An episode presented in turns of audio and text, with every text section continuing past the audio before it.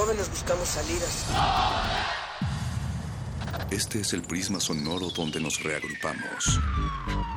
No ponemos música. La disparamos. No hablamos o leemos. Vivimos el lenguaje. Todo esto es el riesgo de una zona libre. No sentimos. Explotamos. Aquí la razón y la emoción coexisten y conviven. Resisten. Este es un espacio para que formes parte de la resistencia. Resistencia modulada. No solo somos sonido.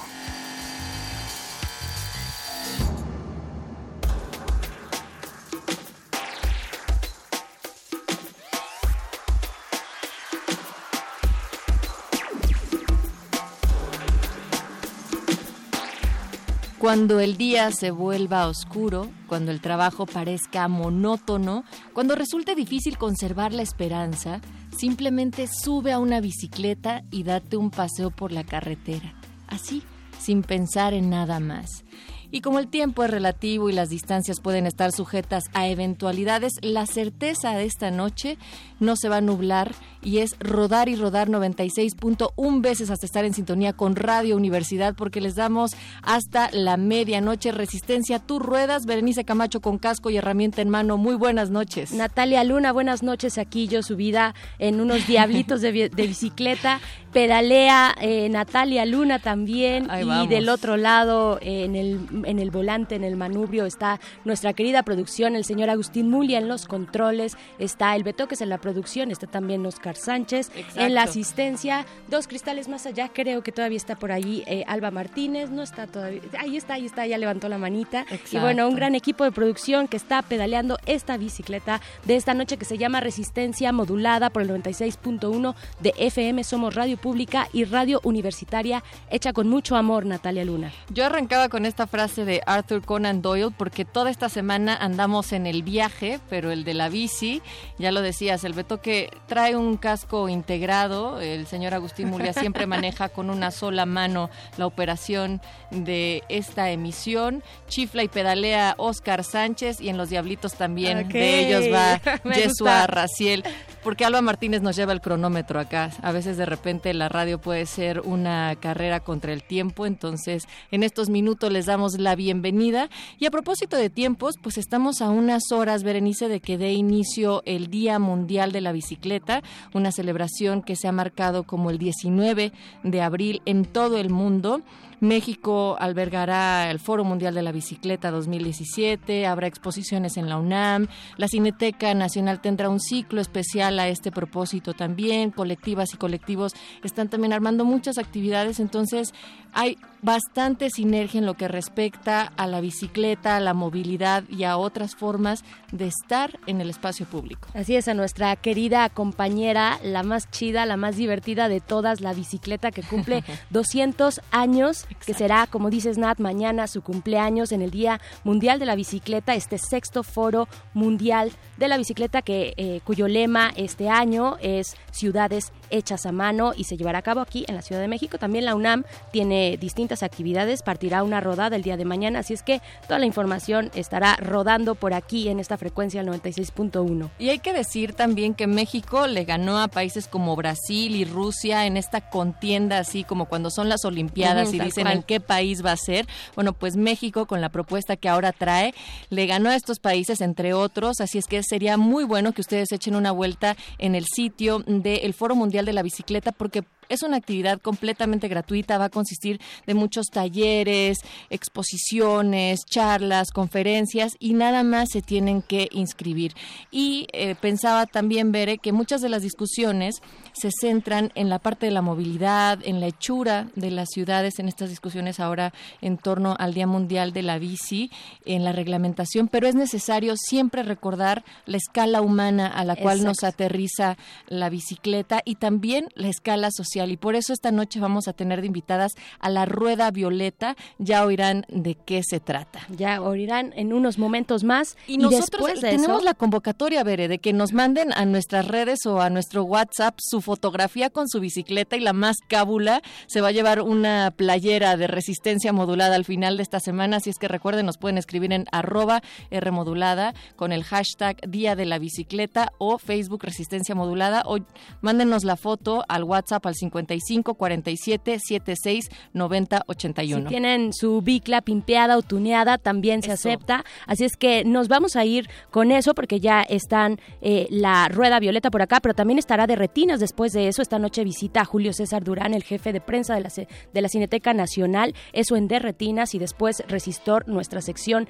de tecnología. Estarán hablando también de la bicicleta como eh, el medio de movilidad del futuro y después también, antes de que acabe este día, el punto R estarán con la colectiva Sicorax Antiprincesas eh, para hablar de resignificaciones del cuerpo. El desaprincesamiento desde el cuerpo también como territorio y en algunas prácticas que ejercemos. Entonces, así va el menú de esta noche. Recuerden, esto es resistencia modulada. Nos vamos hasta la medianoche. En unos momentos más llegan ya nuestras invitadas que son la Rueda Violeta. Y decía H.G. Wells que siempre que ve a un adulto encima de una bicicleta recupera la esperanza en el futuro de la raza humana. Uy, sí, sabias palabras. Nos vamos a ir con algo de Talking Heads. Eh, esto porque el vocalista de Talking, Talking Heads, esta banda de los 70, 80, eh, David Byrne, eh, pues hizo un libro, escribió un libro acerca de las bicicletas, se llama Diarios de Bicicleta, que edita Sexto Piso, una edición chulísima que ustedes tienen que conseguir en forro rojo y pasta dura, bellísima. En este libro, precisamente Nat nos recuerda esta parte de humanizar las ciudades, algo que hemos perdido con los autos. Así es que vamos a escuchar esto, es Hey Now de Talking Heads, regresamos a Resistencia modulada.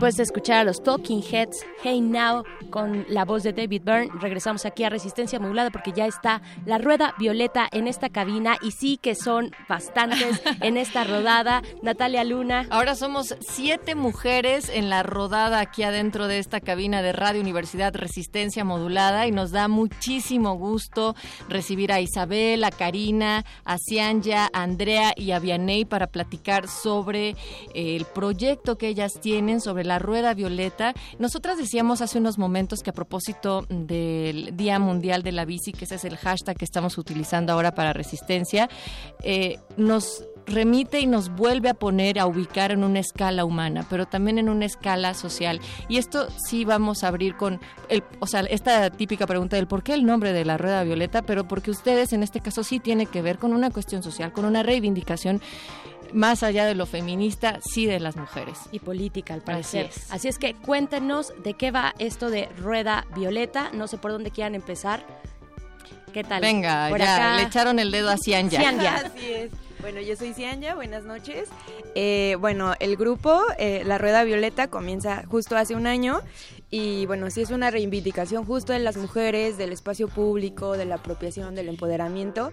Y bueno, eh, creo que es importante recalcar que uno de nuestros orígenes fue justo el Día de la Mujer del año pasado, que fue, organizamos una rodada entre todas como cultural en el grupo de ciclismo donde participábamos para pues conmemorar lugares importantes en la lucha por los derechos de las mujeres. Y bueno, en específico, eh, justo el nombre de la rueda violeta hace referencia a la a las redes de apoyo que queremos crear en el mundo ciclista, entre las mujeres ciclistas, pero también en, la comunidad en general. Y eh, bueno, Violeta igual retomamos porque uno, pues sí es un, uno de los colores que se ha retomado en la lucha feminista y que es muy importante y también porque retomamos el nombre de las Violetas de Anáhuac, que es uno de los primeros periódicos y eh, fundados por mujeres en México. Entonces sí quisimos retomar. Y dirigido a mujeres. Y dirigido a mujeres y fundado por mujeres y con temáticas más allá de lo tradicional, ¿no? De cultura, este, de casa, hogar, mamá. El buen manual para el la buen el, buen manual, claro, claro, y fue fundado pues por mujeres muy cultas que justo querían... Eh, mm, compartir más conocimientos a las mujeres y creían que era importante, ¿no? Entonces de ahí surge nuestro nombre, entonces para nosotras sí tiene una gran relevancia como que sea la rueda, porque quiere decir que somos mujeres y que eh, somos iguales y que creamos redes de apoyo y Violeta justo por la lucha feminista que pues retomamos en el proyecto. ¿Y qué es lo que hace la rueda Violeta? Ah, eh, Isabel, ¿quieres? Hola, buenas noches. Este, bueno, lo que hacemos como la Rueda Violeta, tenemos muchas cosas en mente cuando iniciamos el proyecto. Ahorita nos estamos enfocando a dar sobre todo talleres de mecánica básica para bicicletas dirigidos a mujeres que quieren iniciarse en la bicicleta. Esto porque consideramos que andar en bici para todas las personas y en particular para las mujeres representa una liberación en tu cuerpo, en tu espíritu y en tu movilidad. No es lo mismo pues tener que salir de un lugar a las 8, 9, 10 de la noche y tener que tomar un taxi, pedir un Uber o hacer cualquier cosa, pero cuando puedes tomar tu bici, sabes que si pasa algo será tu culpa y si no pasa nada también será por ti. Entonces nos hace autónomas, nos reivindica nuestro cuerpo, pero uno de los principales obstáculos para tomar la bici, particularmente para las mujeres, es ese miedo de y si me poncho, y si, si me quedo sin frenos, si pasa algo a la mitad de la calle, pues es como que sí da miedo y más como nunca nos enseñaron a usar herramientas, a hacer ensuciarnos las manos con las llantas de una bici y pues queremos nosotras romper ese estigma y pues damos talleres de mecánica y como es entre mujeres pues así como que está más la confianza de no sé qué es una llave Allen, pues otra chica va a llegar y te va a decir qué, qué es una llave Allen y cuántos tipos de llaves hay y qué es una cámara de bicicleta, cuántas válvulas hay y pues además como es entre chicas, pues tenemos más confianza y podemos hasta hacernos amigas. Las mismas, nosotras mismas nos hicimos amigas a raíz de esta rodada que hicimos hace un año y pues conforme hacemos los talleres, pues vamos conociéndonos, entonces ya somos muchas chavas que nos conocemos, que andamos en bici, nos hemos llegado incluso a encontrar en la calle y pues es una de las sensaciones más bonitas que hay cuando te cruzas y dices, ay, hola fulanita, hola perenganita, es, es genial. Y pues eso es para. Y además hacemos. Y además que nadie te va a mansplicar. Exacto. que es una llave al Te juro que estaba pensando así de no va a llegar con el mansplaining de decirte esto se resuelve así, nena. Y por absurdo que parezca, o sea, realmente no solamente los espacios, sino ciertas actividades han estado siempre destinadas para los hombres, sobre todo lo que tiene que ver con la mecánica en este caso. ¿Cómo se organizan para entonces armar estos talleres y cuál ha sido la respuesta de quienes han acudido? Pues para organizarnos, realmente nosotras empezamos eh, enseñándonos unas a otras lo que ya sabíamos algunas y, básicamente así fue como surgió la idea de los talleres.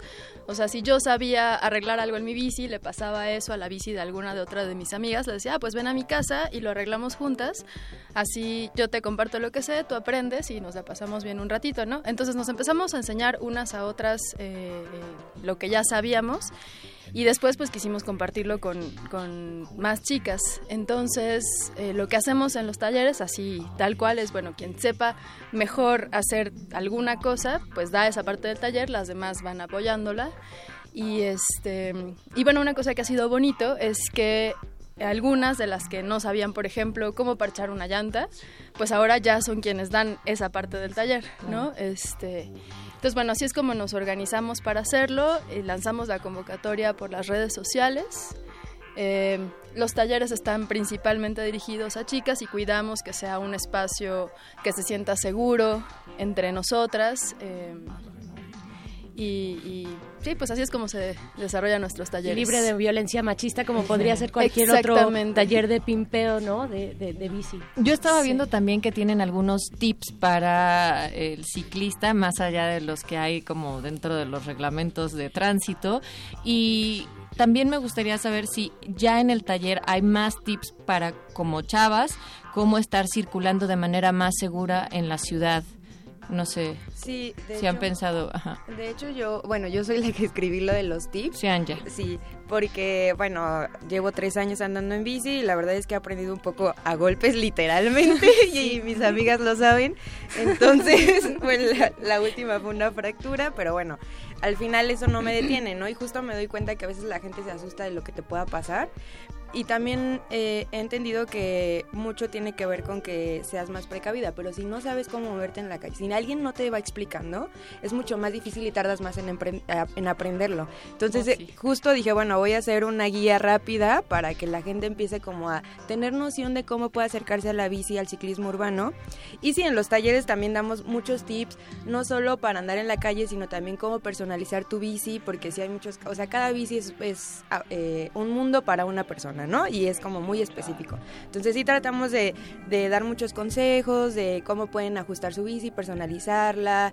Eh, y justo estamos pensando hacer una rodada como práctica para moverse en la ciudad, ¿no? O sea, cómo ir señalizando, cómo debes ir en el carril, eh, cómo puedes dar vuelta más fácil, cómo puedes hacer contacto visual con, con, los automovilistas, que creemos que es muy importante y que muchas veces se te puede ir la onda, ¿no? O eres muy asustadizo y no te atreves a pasar, no te atreves a tomar el carril, o eres demasiado atrabancado y entonces te avientas y no mides distancias con los coches. Entonces, creemos que sí es importante hacer un tipo de rodada práctica para aprender a moverte en la ciudad estos tipos de talleres justo prácticos para eh, valerte por ti misma en el espacio público, que bueno, eh, ha sido tan complicado, ¿no? Es un espacio en pugna para las mujeres, es un espacio en pugna para el género. Eh, no sé, Karina, si nos quieras comentar algo al respecto de cómo... Te veo por ahí calladita, pero yo sé que tienes algo que decir. Acérquese al micrófono. feminismo y ruedas.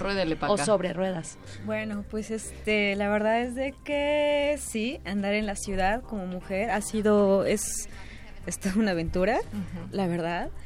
Desde que te pueden decir un montón de cosas, este, hasta te puede, o hay gente que también es muy amable. Y no importa si es taxista, si es microbusero, si es otro ciclista, si es motociclista, siempre vas a tener como... Vas a estar expuesta a muchas cosas, a muchas, muchas, muchas. Sobre todo pues podría decirse esto de los piropos. De los piropos. De los piropos. O el minimizar tu, la propia labor que tú estás haciendo contigo misma y también con el resto de tus compañeras simplemente a veces uno recibe el, el, este, el, de si no sabes hasta un lado. Claro. Este, o también recibes el de las bicis van en la banqueta. Este, así de una vez, este, un caso muy personal, una persona me fue persiguiendo tras de un coche. Claro, porque eras mujer. Exactamente, además traía un short, ¿no? Entonces es como de, ay, lo está buscando, ¿no? Es así como, ah, no quiero, no quiero, no quiero. Pero justo eso, lo que da la bici es como esta oportunidad de que tú misma vayas, este, te puedas desplazar de manera libre. Entonces tú puedes tomar la ruta que tú decidas. Eh, para facilitarte a ti, en este caso fue un escape, o, y protegerte, y este, pues Y, no debería de ser raro, o sea, parecería un absurdo, pero ¿no les pasa que aún nos ven diferente? O sea, en la calle, si estás parada en el alto, los motociclistas voltean como, ah, sí, es una chica la que viene en la bici, o los automovilistas también, Vianey, no sé sí, cómo.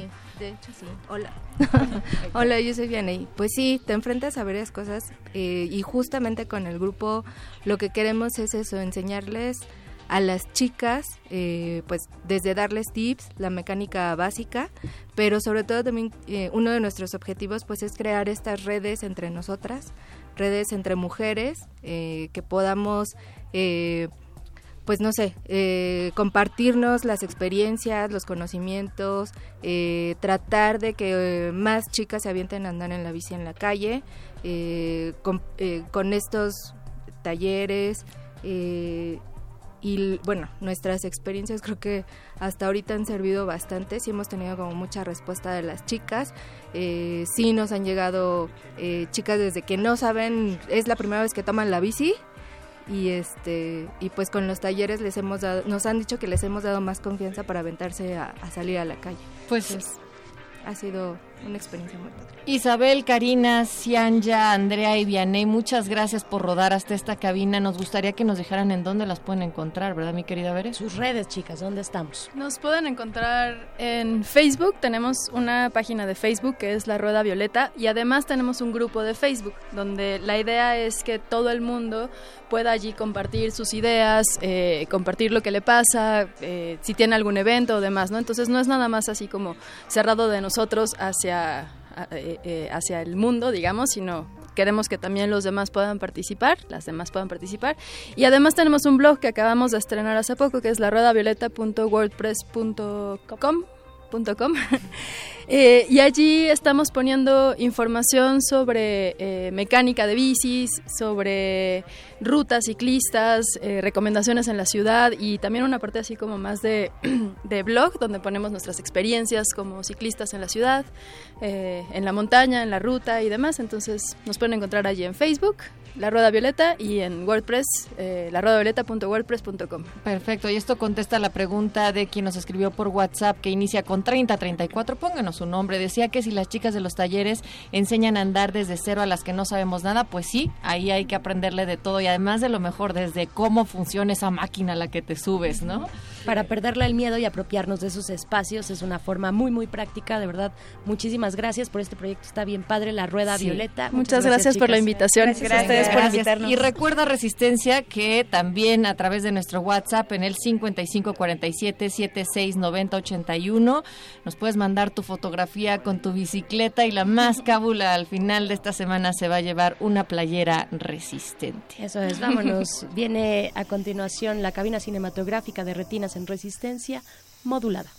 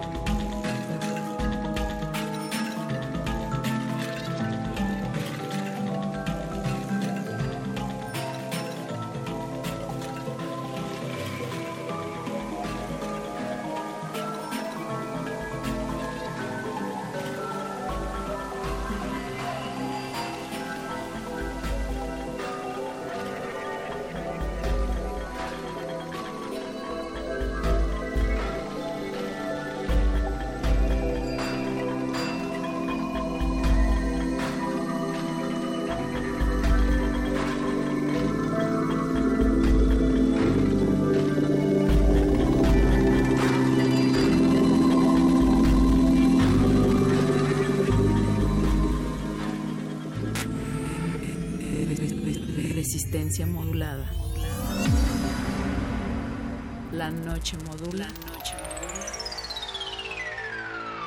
La radio resiste. Resiste.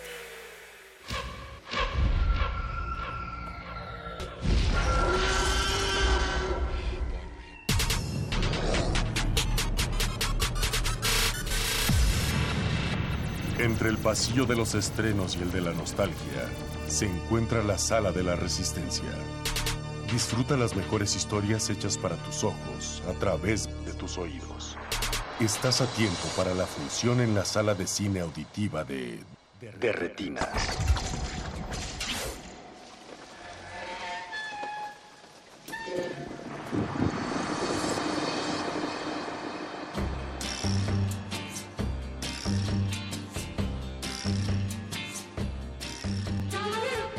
Dicen que el cine es el mejor lugar para esconderse de la lluvia. Bienvenidos a De Retinas. Recuerden que están en resistencia modulada y mi nombre es Rafael Paz. Abrimos la cabina cinematográfica esta noche y como todos los martes me acompañan mis compañeros. Eh, Alberto Cuña Navarijo, ¿cómo estás? Hola Rafa, ¿cómo estás? Jorge Negrete. ¿Qué tal Rafa? Buenas noches. ¿Qué tal les fue con la lluvia muchachos? Bien, hasta eso, ahora sí alcancé a llegar. ¿Cantaron? ¿Lo disfrutaron? Sí, como siempre. En el metro no se pudo, ¿eh? Es que veo que traes tus zapatos de tap, Jorge, entonces imaginé que habías hecho algo por ahí en las calles. Me aventé algunos pasitos saliendo del metro Miscuac. Sí, sí, qué bonito. Como Sergio Corona. Ah, muy como ven. Yo aquí este, dando la nota fina, pero Navarijo No, tiene pues razón. Mejor. Sí, Sergio sí, sí. Corona o Arau. No sé. ¿Cuál de No, los no, dos? no. Sergio Corona. Ah, bueno. Ahora uno. Ok. Y bueno, para aquellos que están buscando resguardarse de la lluvia, no solo hoy, sino toda la semana y durante las próximas semanas, pues la Cineteca, como siempre, tiene abiertas sus puertas. Y en especial en esta temporada, porque está la 62 muestra internacional de cine de la Cineteca Nacional. Vamos a estar hablando de eso los siguientes 45 minutos. Y para que nos comente las películas y nos diga cómo está esto ahora sí que el sándwich, tenemos aquí a Julio César Durán, que es director de prensa de la Cineteca Nacional. Julio, Hola, ¿cómo estamos? Muy bien, muy bien. Buenas noches. Y pues, con un poquito de frío. Sí, bueno, todavía. cómo no. Pero ahorita entramos en calor. De eso se trata Resistencia Modulada. Acerquen su bocina a los oídos, prepárense un chocolate. Nosotros vamos a escuchar un poco de música y regresamos para platicar de la muestra. Precisamente el soundtrack de esta noche está dedicado a las películas que componen la programación. La primera es una pequeña sorpresa, directo desde Croacia, Hoy, vaya sorpresa. aunque en una película rumana que se llama Sierra Nevada. Bueno, Sierra Nevada porque no tiene doble R en realidad. eh, de uno de los directores rumanos más este, nombrados de los últimos años. Cristi Puyu. Que digamos, eh, fue la cabeza de esta nueva El generación. primero, sí, con la muerte del señor Lazarescu. Pues vamos a escuchar La maldita primavera en croata. No se despeguen. Regresamos a Resistencia Modulada.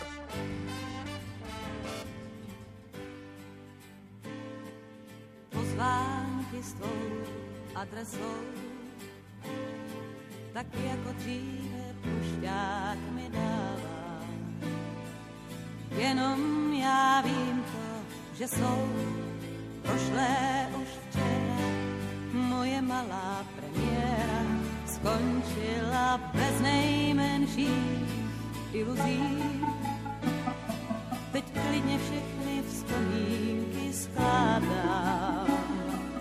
Jednou i pláč pomrzí, zbylo jen málo toho, co by za řeč stálo a nám se zdálo, že to věčnost překoná.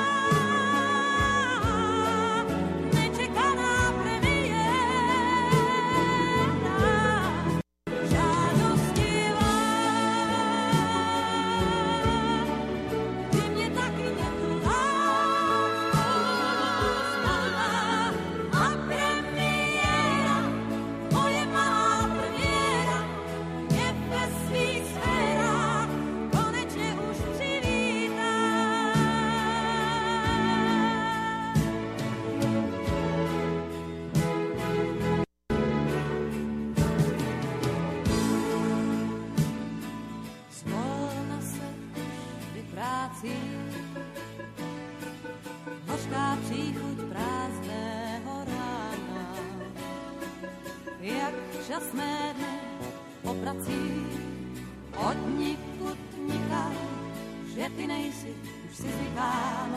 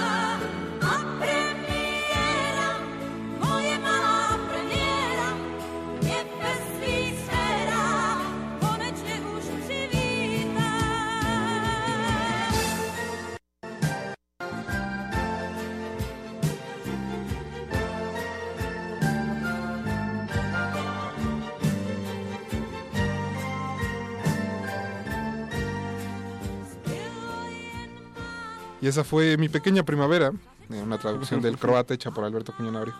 Claro, me dediqué una semana completa a estar buscando. Ustedes creen que es broma, pero fue difícil encontrar esta canción.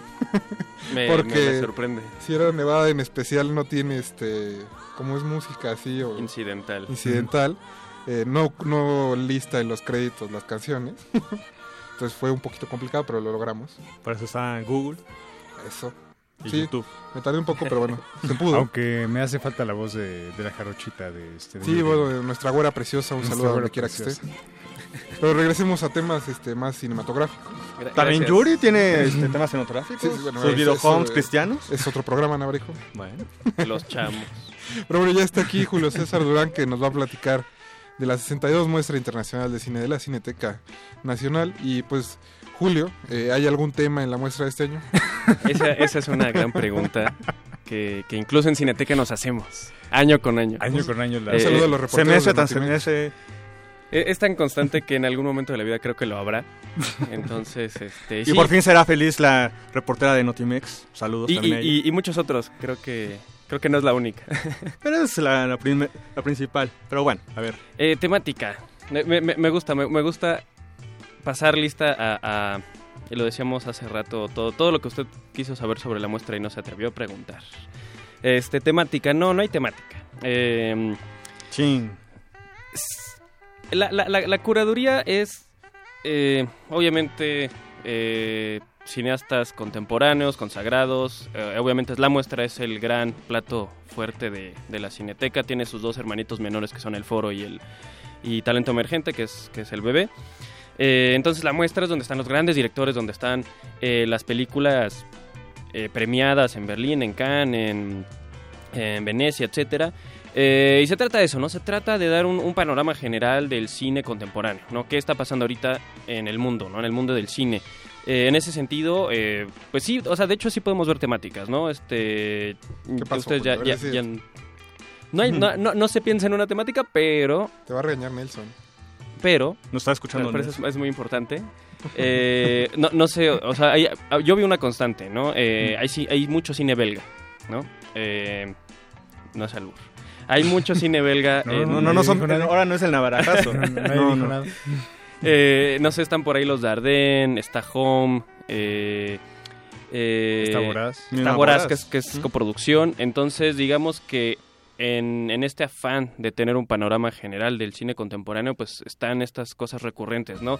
Tema político, socioeconómico, ¿no? Está Sierra Nevada, está Últimos Días en La Habana, está La Lección, eh, está Bajo la Arena, eh, yo Daniel Blake, por supuesto. Entonces, eh, como siempre digo, pues los cineastas y el cine pues habla de su tiempo, ¿no? De su momento y entonces pues por supuesto que pa- hay, hay esas coincidencias, ¿no? Pero la curaduría pues no, no está pensando en un tema en específico, ¿no? Fin. fin, fin, de la pregunta número uno. Este, ¿Cuánta a- gente este, llenó la, este, la muestra pasada? Ah, esa es este, una pregunta muy bonita. Traigo, traigo, da la casualidad que sí traigo. No, pero no es la pregunta. Ah, no, ahora la... No, no, no, a ver, negrete.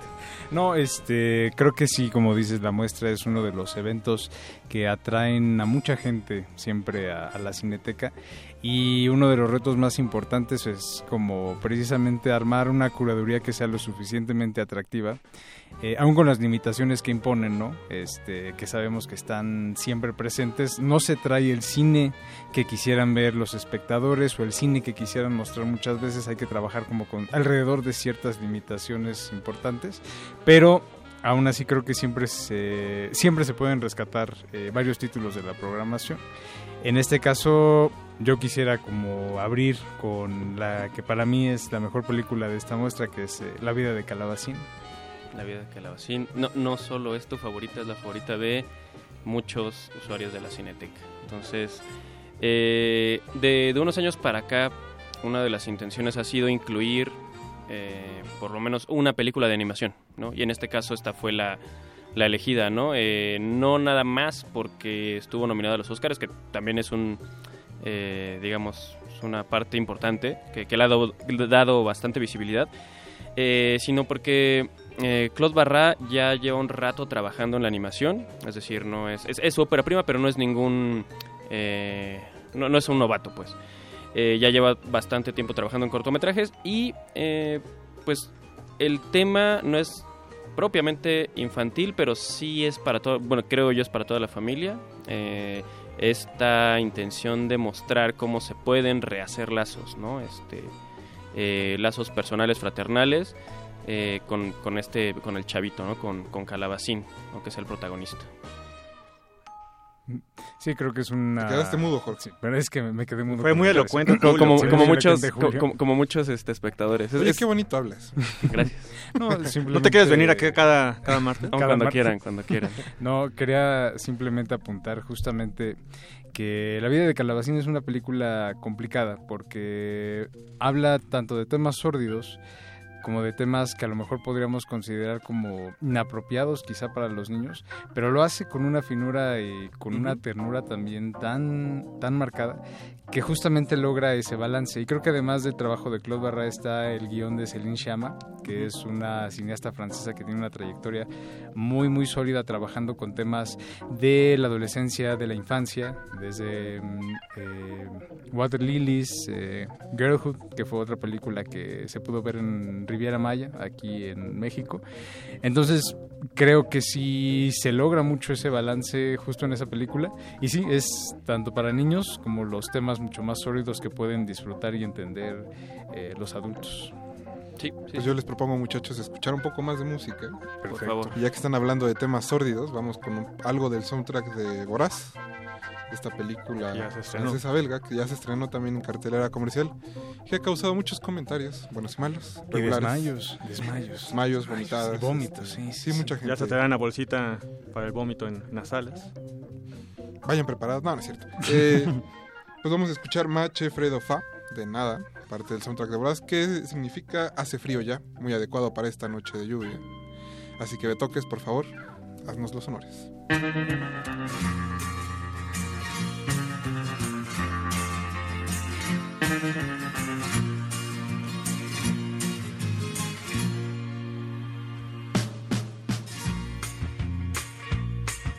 D'inverno il sole è stanco a letto, presto se ne va, non ce la fa più, non ce la fa più. La notte adesso scende con le sue mani fredde su di me, ma che freddo fa, che freddo fa. Basterebbe una carezza per un cuore di ragazza, forse allora sì che t'amerei.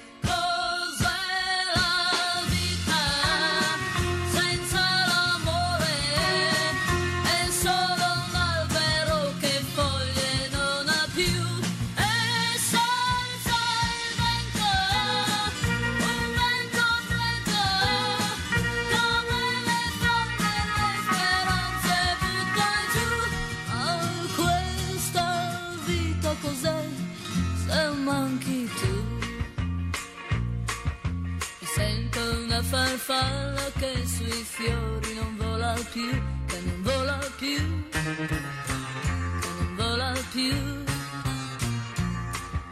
Mi son bruciata al fuoco del tuo grande amore che si è spento già, ma che freddo fa, ma che freddo fa.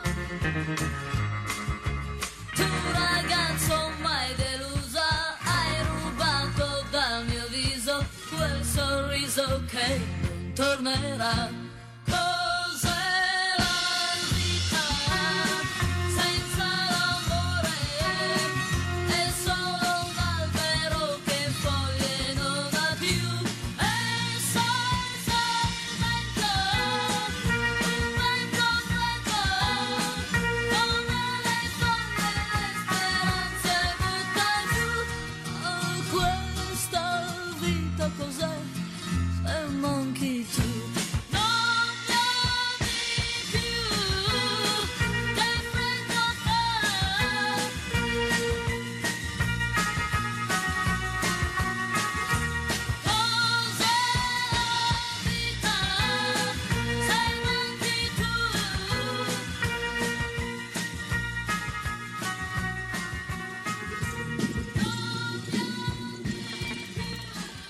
Retinas.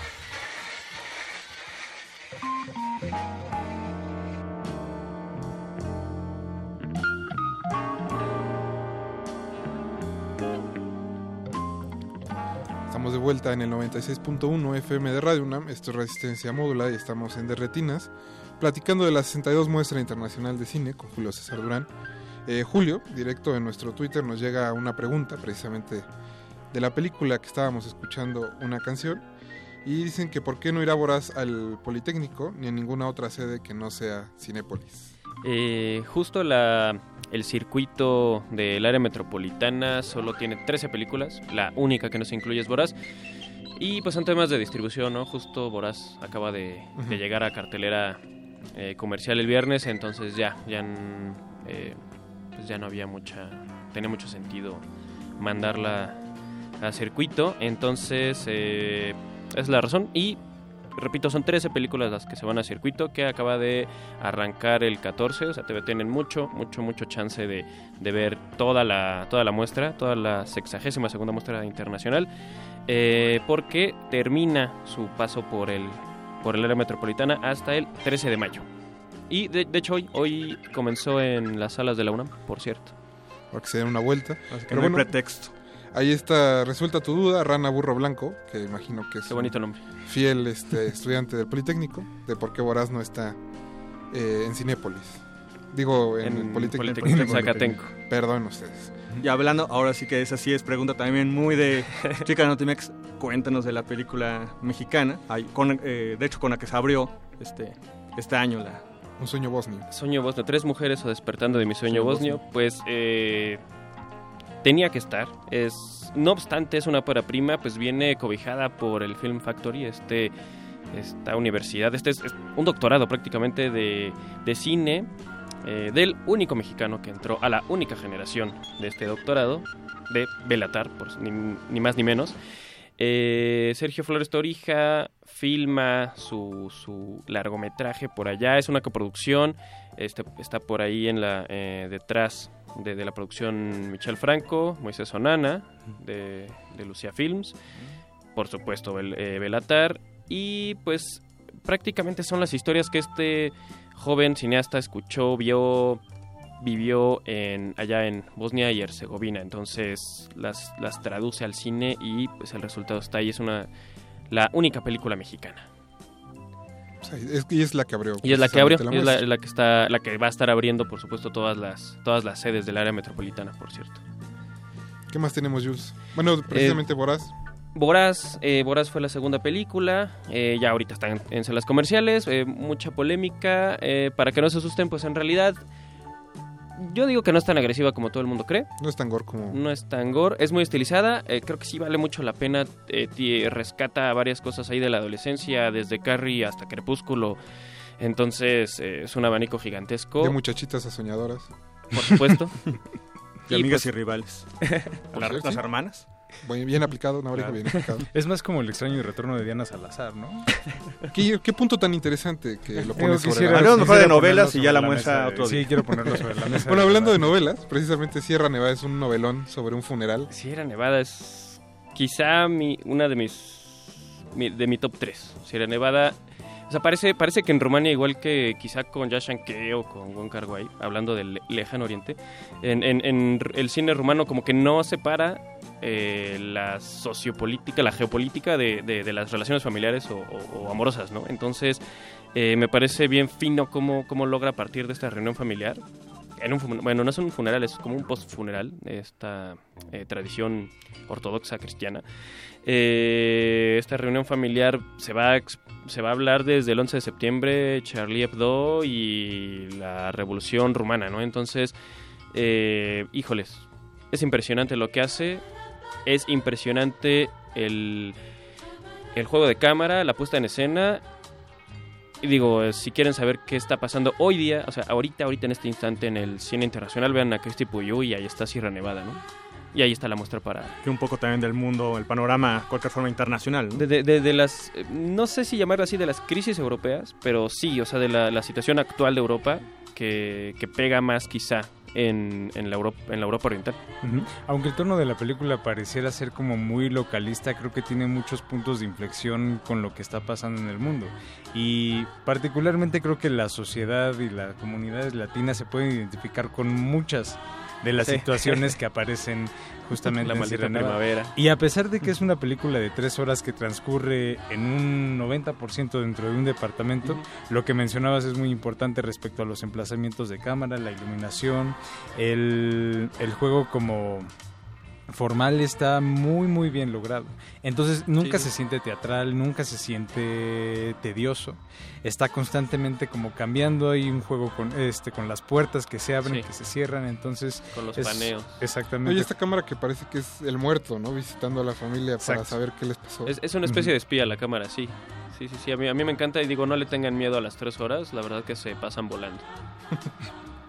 y pues como ya es una tradición de la muestra también, eh, está la, ganadora de la Palma de Oro, yo, Daniel Blake. Que ya otra, otra, de mis ah, otra de mis favoritas, Jorge. Pero porque a él no le gustó. No, fue de verdad decepcionante. ¿Por qué, Jorge? ¿Por qué? Mira, todo. No quiero entrar en polémicas, pero este te puedo decir que Ken Loach ya no es lo que era. Uh, palabras fuertes creo, creo... Pero era otro México, cabrón. no, era otra... era otra Gran Bretaña. era otra Gran Bretaña. La, la Palma de Oro de, del año pasado en el Festival de Cannes, pues llega, llega por fin aquí a Cineteca Nacional. Eh, a, mí, a mí me gusta, o sea, y la, se integra a la, a la muestra no solo por ser la, la ganadora de la Palma de Oro, influye mucho, por supuesto, pero el volver a hablar de la clase obrera británica, el jugar precisamente con esto que estamos hablando ahorita de Sierra Nevada, es decir, eh, poner a, no al descubierto, pero sí poner eh, de manera viva la situación de la Europa actual, pensando en aquello vagamente, que vagamente llamamos primer mundo, cómo, cómo, cómo le ocurre al, al, obrero incluso del primer mundo eh, esta serie de infortunios y cómo reacciona a ellos, este eh, sin juicio, sin lástima, sin eh, etcétera, me parece este, brutal, ¿no? Este, aquellos a, los que les gusten los grandes dramas, eh, a los que les guste soltar la lagrimita ahí en, en, la sala de cine, pues ahí está la palma de oro de, de Cannes. De Ken Loach. De Ken Loach. y pues nosotros yo creo que vamos a escuchar otro poco de música y regresamos para hablar de las películas que faltan. Que todavía faltan varias. muestra internacional de cine, espero que nos dé tiempo. Vamos a escuchar algo de mi vida como calabacín. Salud a toi. Entonces no se despeguen, estamos en resistencia modular.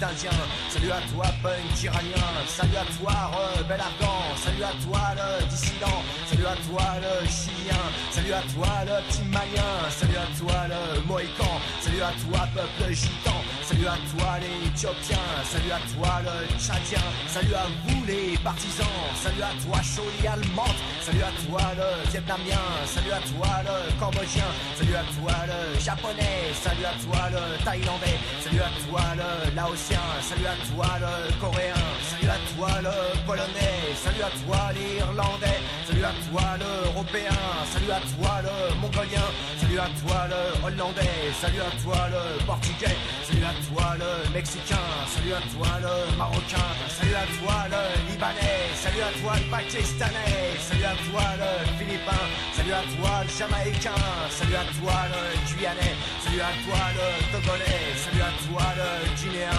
salut à toi le guadeloupéen, salut à toi le congolais, salut à toi le sénégalais, salut à toi l'afro-cubain, salut à toi le portoricain, salut à toi la haute-volta, salut à toi le Nigeria, salut à toi le Gaboni, salut à toi le vieux salut à toi Che Guevara, salut au comité de soldats, salut à tous les hommes salut à tous les apatrides, salut à toi la Vertaga, salut aussi à la Panda, salut à toi salut à toi skin communiste, salut à toi le Liberia, salut à toi le Sri Lanka, salut à toi le sandiniste, salut à toi le méchambiste, salut le mouvement des jeunes arabes, salut à toi Guatemala, salut le P4 du contingent, salut à toi le Chotopan, salut à toi peuple salut à toi Tchécoslovaque, salut à tous les dragons, salut à toi qui est que bon, salut à toi jeune malgache, salut à toi le bac, salut à toi au violon, salut à toi les Morocco, salut à toi le Yougoslave, salut à toi le Voyouslav, salut à toi le Salvador, salut à toi le Monodoy, salut à toi le Chinois, salut à toi le Zaïrois, salut à toi l'Espagnol, salut à toi le Ravachol, salut à toi le Hongrois, salut à toi l'Iroquois, salut aussi à tous les gosses, des îles maudites jusqu'à l'Écosse, salut à vous tous les azous, salut à la jeune garde rouge, salut à toi le peuple corps, salut aux filles du Crédit salut à toi la Bastillerie, salut à Lorraine et Arthur, salut à toi peuple nomade, salut à tous les Jamawas, salut à toutes les verticoles, salut aussi à Yul Briner,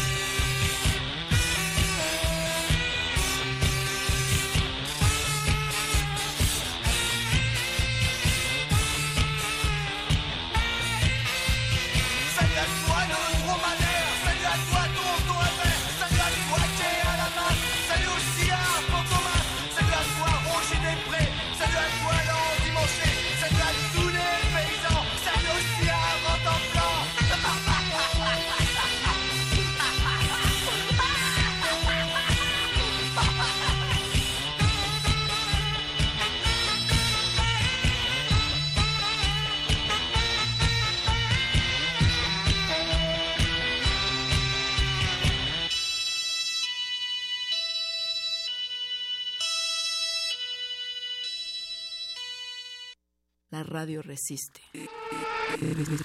Resistencia modulada. Resistencia modulada. La cultura para llevar la encuentras en descargacultura.unam. Te recomendamos. Escucha la narración sobre muñecas embrujadas en el texto Sueña conmigo en voz de su autor Bernardo Esquinca. Las muñecas caminaban, algunas incluso movían los ojos, y hay quienes afirman que esa es la razón por la que estos juguetes antiguos dan la impresión de que nos siguen con la mirada. Visita www.descargacultura.unam.mx Antes de prender un globo de Cantoya o arrojar una colilla al bosque, piénsalo dos veces. El 99% de los incendios forestales son causados por descuidos humanos. Ayuda a prevenirlos. No quemes basura, no dejes encendidas fogatas, brasas o cigarros en bosques y selvas o cerca de ellos. Si detectas un incendio forestal, da aviso inmediatamente a las autoridades. Llama al 01800 4623 6346. Comisión Nacional Forestal, Semarnat. Ballets de todos los tiempos. Música medieval, barroca, moderna. Los sonidos que hacen mover al cuerpo en un solo programa. Diáspora de la danza. Lunes a viernes a las 6.40 de la mañana y su retransmisión a las 3 de la tarde. Por el 96.1 de FM. Radio UNAM.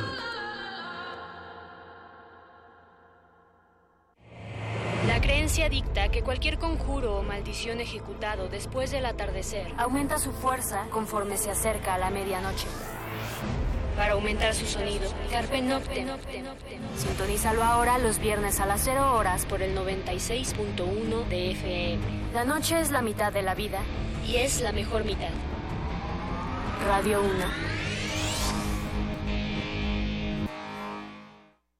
De retinas.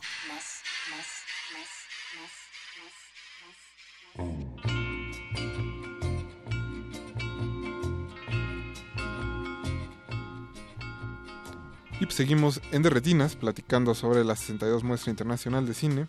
Aquí está Alberto Acuña Navarijo, Jorge Javier Negrete y Julio César Durán, jefe de prensa de Cineteca Nacional. Y muchachos, pues se nos está acabando el tiempo, todavía quedan muchas películas.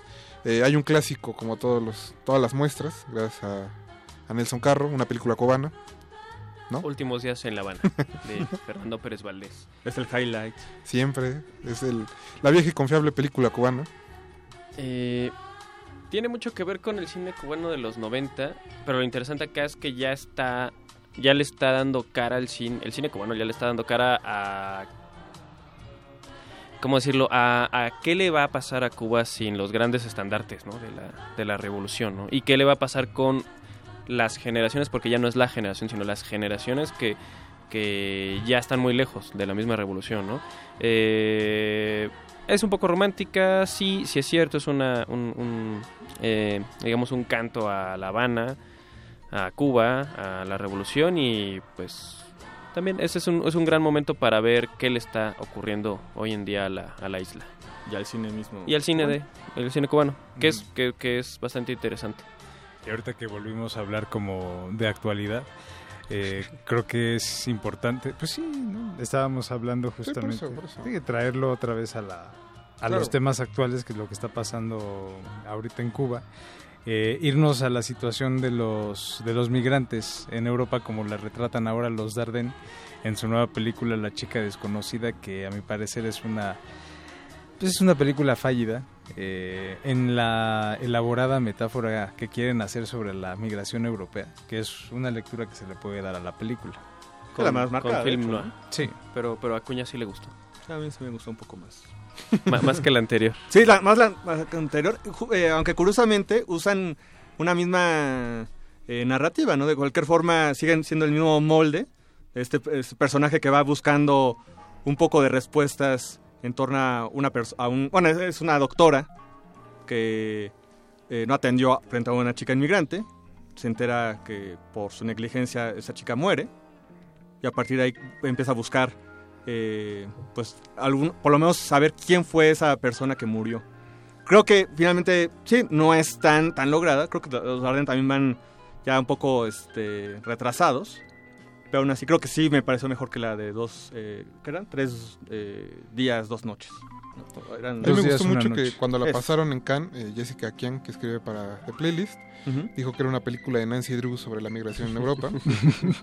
y exactamente es eso. No, no, no, la película nunca pasa de ahí, entonces... a Cierto punto es divertida, pero... Son los Darden. Ajá, es como un capítulo. Es el de- cine belga. Es como un capítulo cuando la chilindrina se vuelve detective. O sea, sí, está bonito, pero. Esa referencia. eso- Estuvo muy clavado eso. Perdón. Y creo que tenemos que seguir solo Demasiado ajá, como, Este, uf. Pero puedes hacer un texto al respecto de Butacanch. No te preocupes. Pero mira, la- hablando, hablando de, de esto que le llamamos cine directo, eh, muy, muy aficionados los Darden a hacerlo, eh, creo que Hogar eh, pudiera ser, también, también película belga, es, eh, digamos, donde van a encontrar los, los espectadores como el, el, ahí el clímax. Es una película que explota, ¿no? Eh, Eh, eh, hablo de cine directo, pues la película eh, está en formato 4.3 y la, la directora Fien Troj decía que, la, que quería que pareciera documental, ¿no? Por esto usa chavitos que no son actores profesionales, mezcla hay imágenes de smartphone que, que por cierto les dio a los chavitos para que se estuvieran grabando, entonces eh, sí, no les gusta el cine directo de los Dardenne, vean el cine directo de, de Fientrog, bastante, es su quinto largometraje ya, entonces eh, es una, una cineasta bien, bien interesante que se conoce poco acá y que pues esta puede ser la, la, oportunidad para echarle un vistazo a toda su filmografía. Y creo que antes de que se nos acabe el tiempo, otra de las imperdibles es la nueva película de Hikorazu Koreeda. Sí, que, al, al, momento este de lo que más me ha gustado. Esa y Mister Universo, que además... Uh -huh ahorita que hablas del cine directo, en dos sí. eh, opciones, bueno, aquí no es del, del, todo, pero sí combina también un poco esta ficción con el documental. Con documental sí. eh, personajes este, reales, entonces a sí mismo. Eh, creo que de esas dos, la de Coreda y, este, y Mister Universo, Universo de. Tsakobi. Eh, es como Reiner una colección. Frimmel, Frimmel. Este, creo que al menos lo que me ha gustado más al momento. Y creo que se nos van a quedar ahí en el aire Sangre de mi sangre, la nueva película de Marco Belcocho. Veloquio. Que tú eres muy fan. Sí. La luz incidente, la lección. Eh, ya decía Navarijo, Mister Universo, Bajo la arena. La Chequen, danesa este... también, que estuvo nominada al Oscar, por cierto. Ah, que también está bueno. Sí, sí. Eh, Jules, digo, Julio, ¿dónde pueden checar eh... los radioescuchas la muestra? Chequen el micrositio que, al que pueden acceder desde www.cinetecanacional.net y pues chequen nuestras redes sociales, en Facebook y en Twitter. Estamos como Cineteca México, Instagram estamos como Cineteca Nacional MX. Eh, tienen la oportunidad de ver la 62 muestra internacional de Cineteca hasta el 24 en nuestras salas, hasta el 24 de abril. Y pues apenas va arrancando en el área metropolitana, así que tienen un gran chance de verla en la UNAM, en el IPN, en Cinépolis, Cinemex eh, etcétera, ¿no? Entonces, pues corran, no se la pierdan, no dejen de ver el, al, el, este panorama de cine contemporáneo. También en algunos cines al interior de la República. Vamos a estar eh, ya en, en, más o menos en un lapso de cuatro o seis meses vamos a estar rondando por las sedes de Cineteca, por las cinetecas locales y otros centros culturales.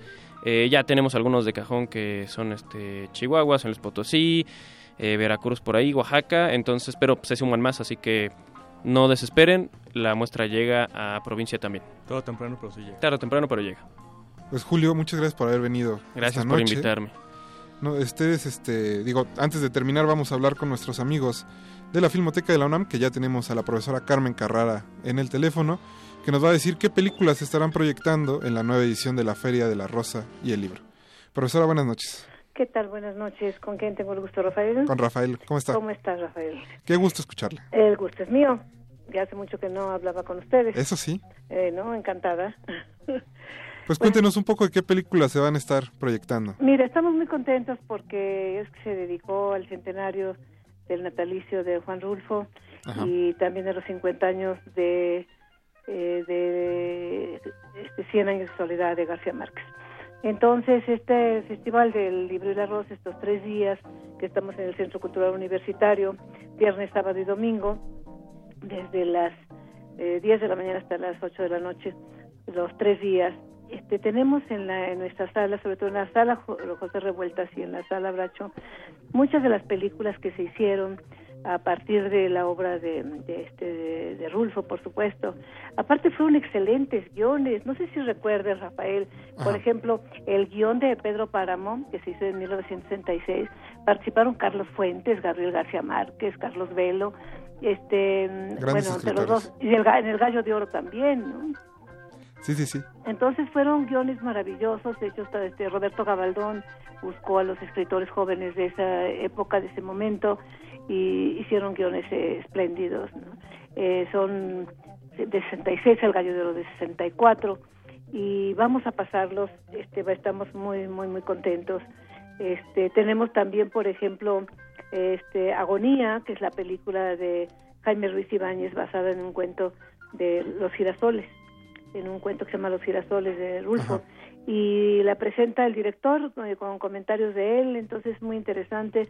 Esta va a estar el día 21, el día eh, viernes, ahí en la sala José Revueltas, el, la, en la tarde. Y todo el día, todos los tres días tenemos todo el día, en la mañana, mediodía, en la tarde, este un, todo qué te puedo decir pues mira está el Imperio de la Fortuna basado en la novela El Gallo de Oro este Agonía se repite también el siguiente día el, sábado y el domingo. Pues qué más te puedo decir este, hay maravillas eh, ¿Dónde puede checar los radioescuchas la programación? En eh, nuestra página, de, ya siempre le hemos repetido, www.filmoteca.unam.mx y ahí pueden ver la programación de estos tres días que está de veras, de veras espléndida, va a haber muchos comentarios, va a haber presentaciones de libros, vamos a tener un stand con verdaderas ofertas. Hay que aprovechar. asistan, sí, muy buenas ofertas en los libros. Este, pues creo que es la oportunidad perfecta para ir por un buen libro, ver una buena película. Así Y disfrutar del bello Centro Cultural Universitario de Así nuestra es, ciudad una vuelta por ahí y de veras tenemos ahí este, visitantes muy muy interesantes este que van a presentar algunos las películas.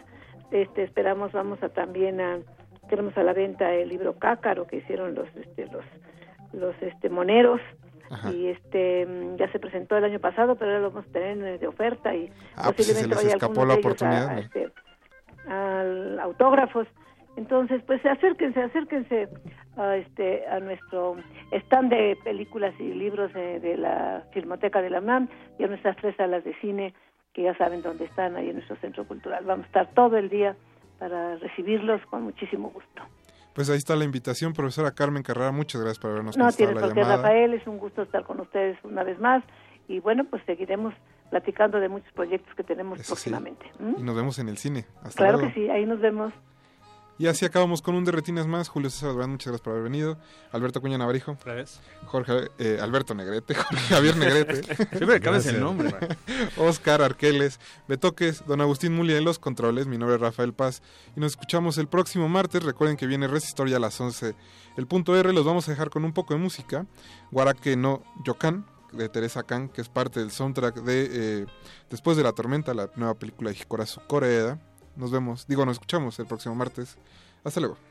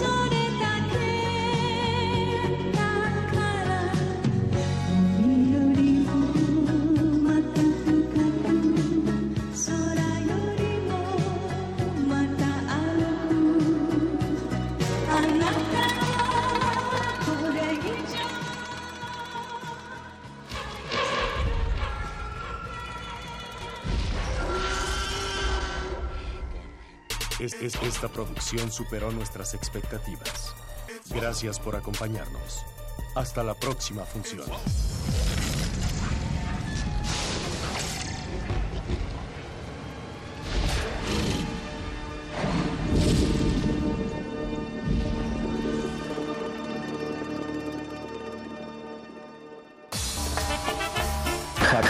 Javier Duarte de Ochoa fue localizado y detenido con fines de extradición por su probable responsabilidad en la comisión de los delitos de delincuencia organizada y operaciones con recursos de procedencia de procedencia ilícita. Ilícita, ilícita, ilícita, ilícita. Yo quiero que nos pague ya, señor gobernador. Mi familia tiene hambre, no aguanto esta situación. Ya no tengo para tortillas, el frijol ya se acabó. Ahora sí ni me he bañado, no me alcanza para el jabón amigo, compadre político, socio de los pinos, socio de los pinos. Muy necesario para los estrategas priistas de decir que efectivamente se está combatiendo la corrupción, la corrupción, socio de los pinos. Yo quiero que nos pague ya, señor gobernador. Mi trabajo lo he cumplido, mi palabra es de honor. Javier Duarte de Ochoa. Eres un asesino. Javier Duarte de Ochoa. Eres un mataperiodista. Eres un asesino. Duarte no paga, Duarte no paga, ya no le toques ni una nota que no paga. Duarte no paga, Duarte no paga, ya no le toques ni una nota que no paga. Volveré a la calle en 24 horas. Tal vez sean 12. Resistencia modulada. Introduzca nombre de usuario. Radio escucha. Introduzca contraseña. Resistencia modulada. Ender. Acceso permitido a resistor.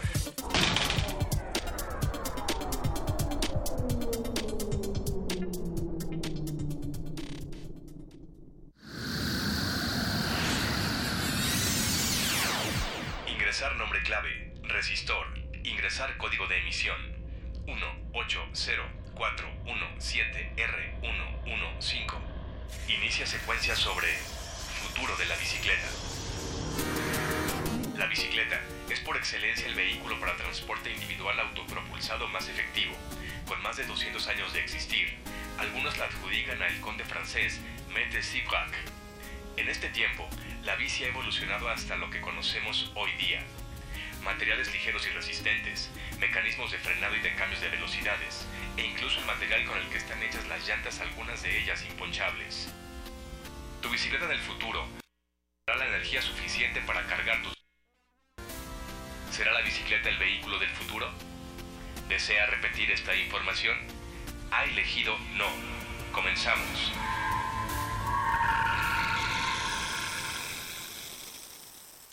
resistor. Esto es una señal.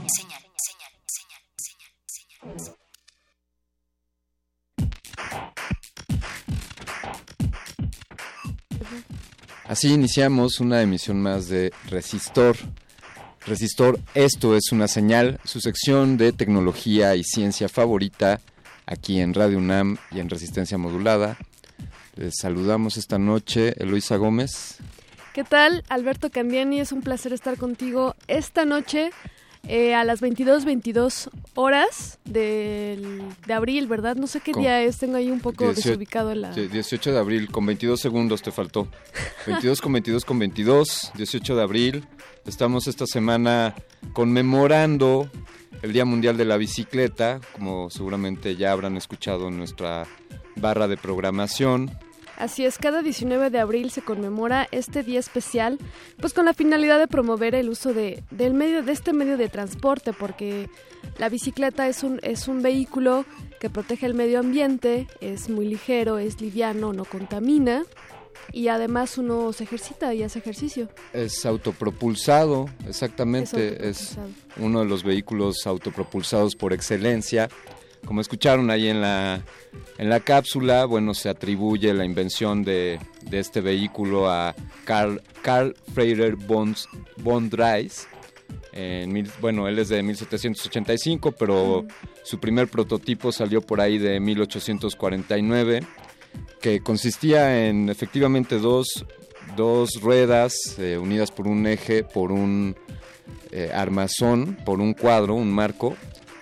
Sin embargo, no tenían pedales, eh, estaba eh, lo propulsabas con tus pies, como si fueras arrastrando, como estas bicicletas que no tienen pedales, pues así fueron las primeras. Así fueron. Que bueno, se sabe que hay prototipos desde la antigua China y- e India, ¿no? O sea, Sí. como que ahí estaba naciendo la bicicleta. Se- seguramente es de esas cosas que no tienen un origen definido y, y pues acá los occidentales siempre estamos buscando ponerle pies y nombre, quién inventó tal, en qué año, cuando quizá es algo que sucedió de manera espontánea en la humanidad, quizá como quizá como el arco, por ejemplo, que también hay en muchas culturas o desde luego pues otros descubrimientos como el fuego ¿Qué o tal si- invenciones como la rueda. La- exactamente, como la... ¿Qué tal si desde la invención de la rueda nació la bicicleta?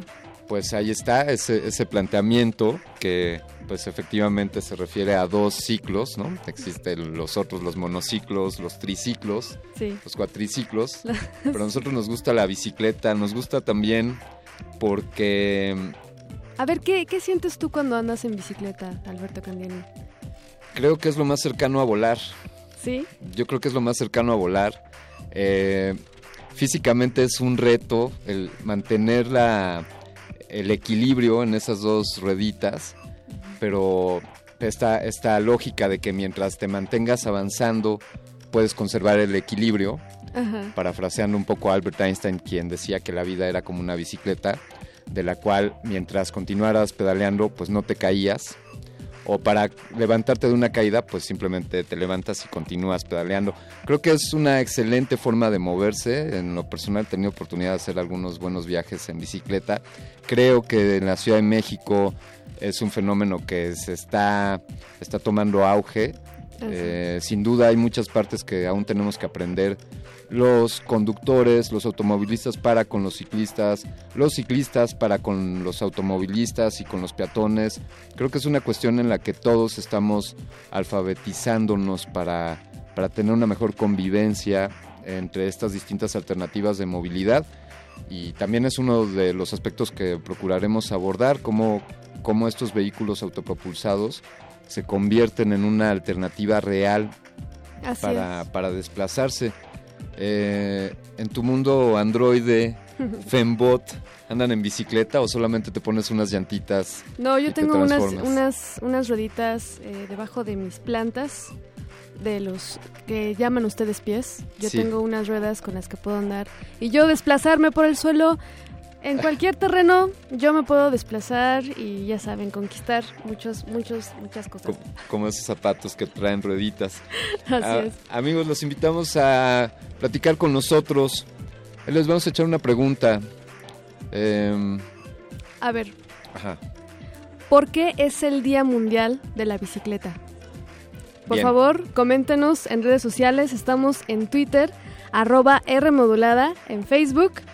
Como resistencia modulada.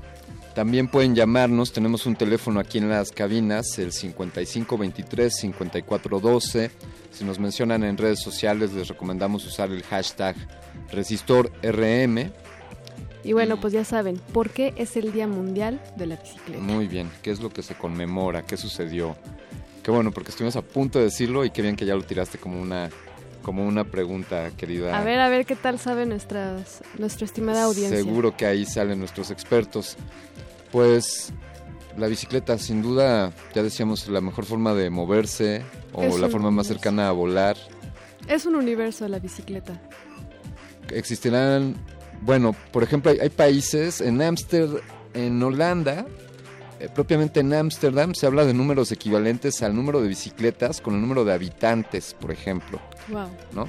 Eh, sin duda hay, hay ciudades donde se toma como una verdadera alternativa para, para la movilidad de las masas, por, desde luego por muchos aspectos, algunos que ya has mencionado, Eloisa, como su limpieza, el beneficio a la salud que trae consigo al, al ejercitarse.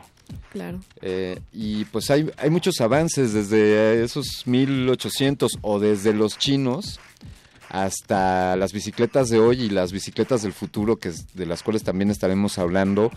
Pues hoy se habla de bicicletas que sean más ligeras, ¿no? Por sus materiales, el carbono está resultando un material, La una fibra de carbono es, es un material con la que se están construyendo muchas bicicletas consideradas del futuro, que estamos viviendo ese futuro, ¿eh, Alberto? Sí, eso ya también lo, lo hemos platicado, el, el futuro ya está aquí. Ya ¿no? está El aquí, futuro así ya, es.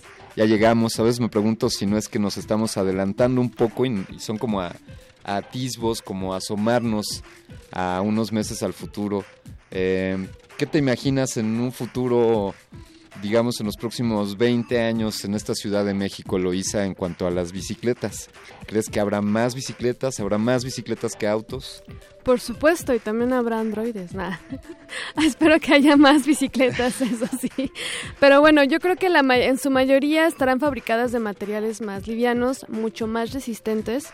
Eh, y bueno, estas bicicletas obviamente eh, estarán ah, automatizadas con eh, ciertas características que, pro- que, que nos ofrezcan seguridad eh, a la hora de viajar, ¿no? Porque ese es uno de los retos que se está consiguiendo en la fabricación de bicicletas, eh, mejo- mejo- de mejores bicicletas. Sí, ¿no? claro, un- algo por ejemplo que se busca, desde luego pues todas las medidas preventivas, Claro. eh, que traigas la iluminación correcta, decíamos ahí entre ciclistas, es tu responsabilidad hacerte ver, Así es. ¿no? No asumir que el automovilista ya te habrá visto, sino tú destacar y hacerte ver para, para cuidarte, eso en lo preventivo, digamos pues desde luego el uso de casco, Sí, de, de chalecos que, que brillan, ¿no? Pero hay ya bicicletas que estaremos hablando a lo largo de esta emisión, que pues ya tienen incluso iluminación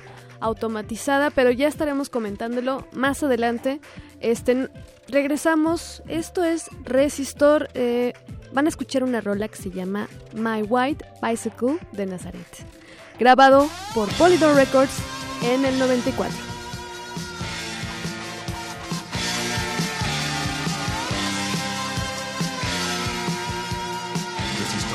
Esto es una señal.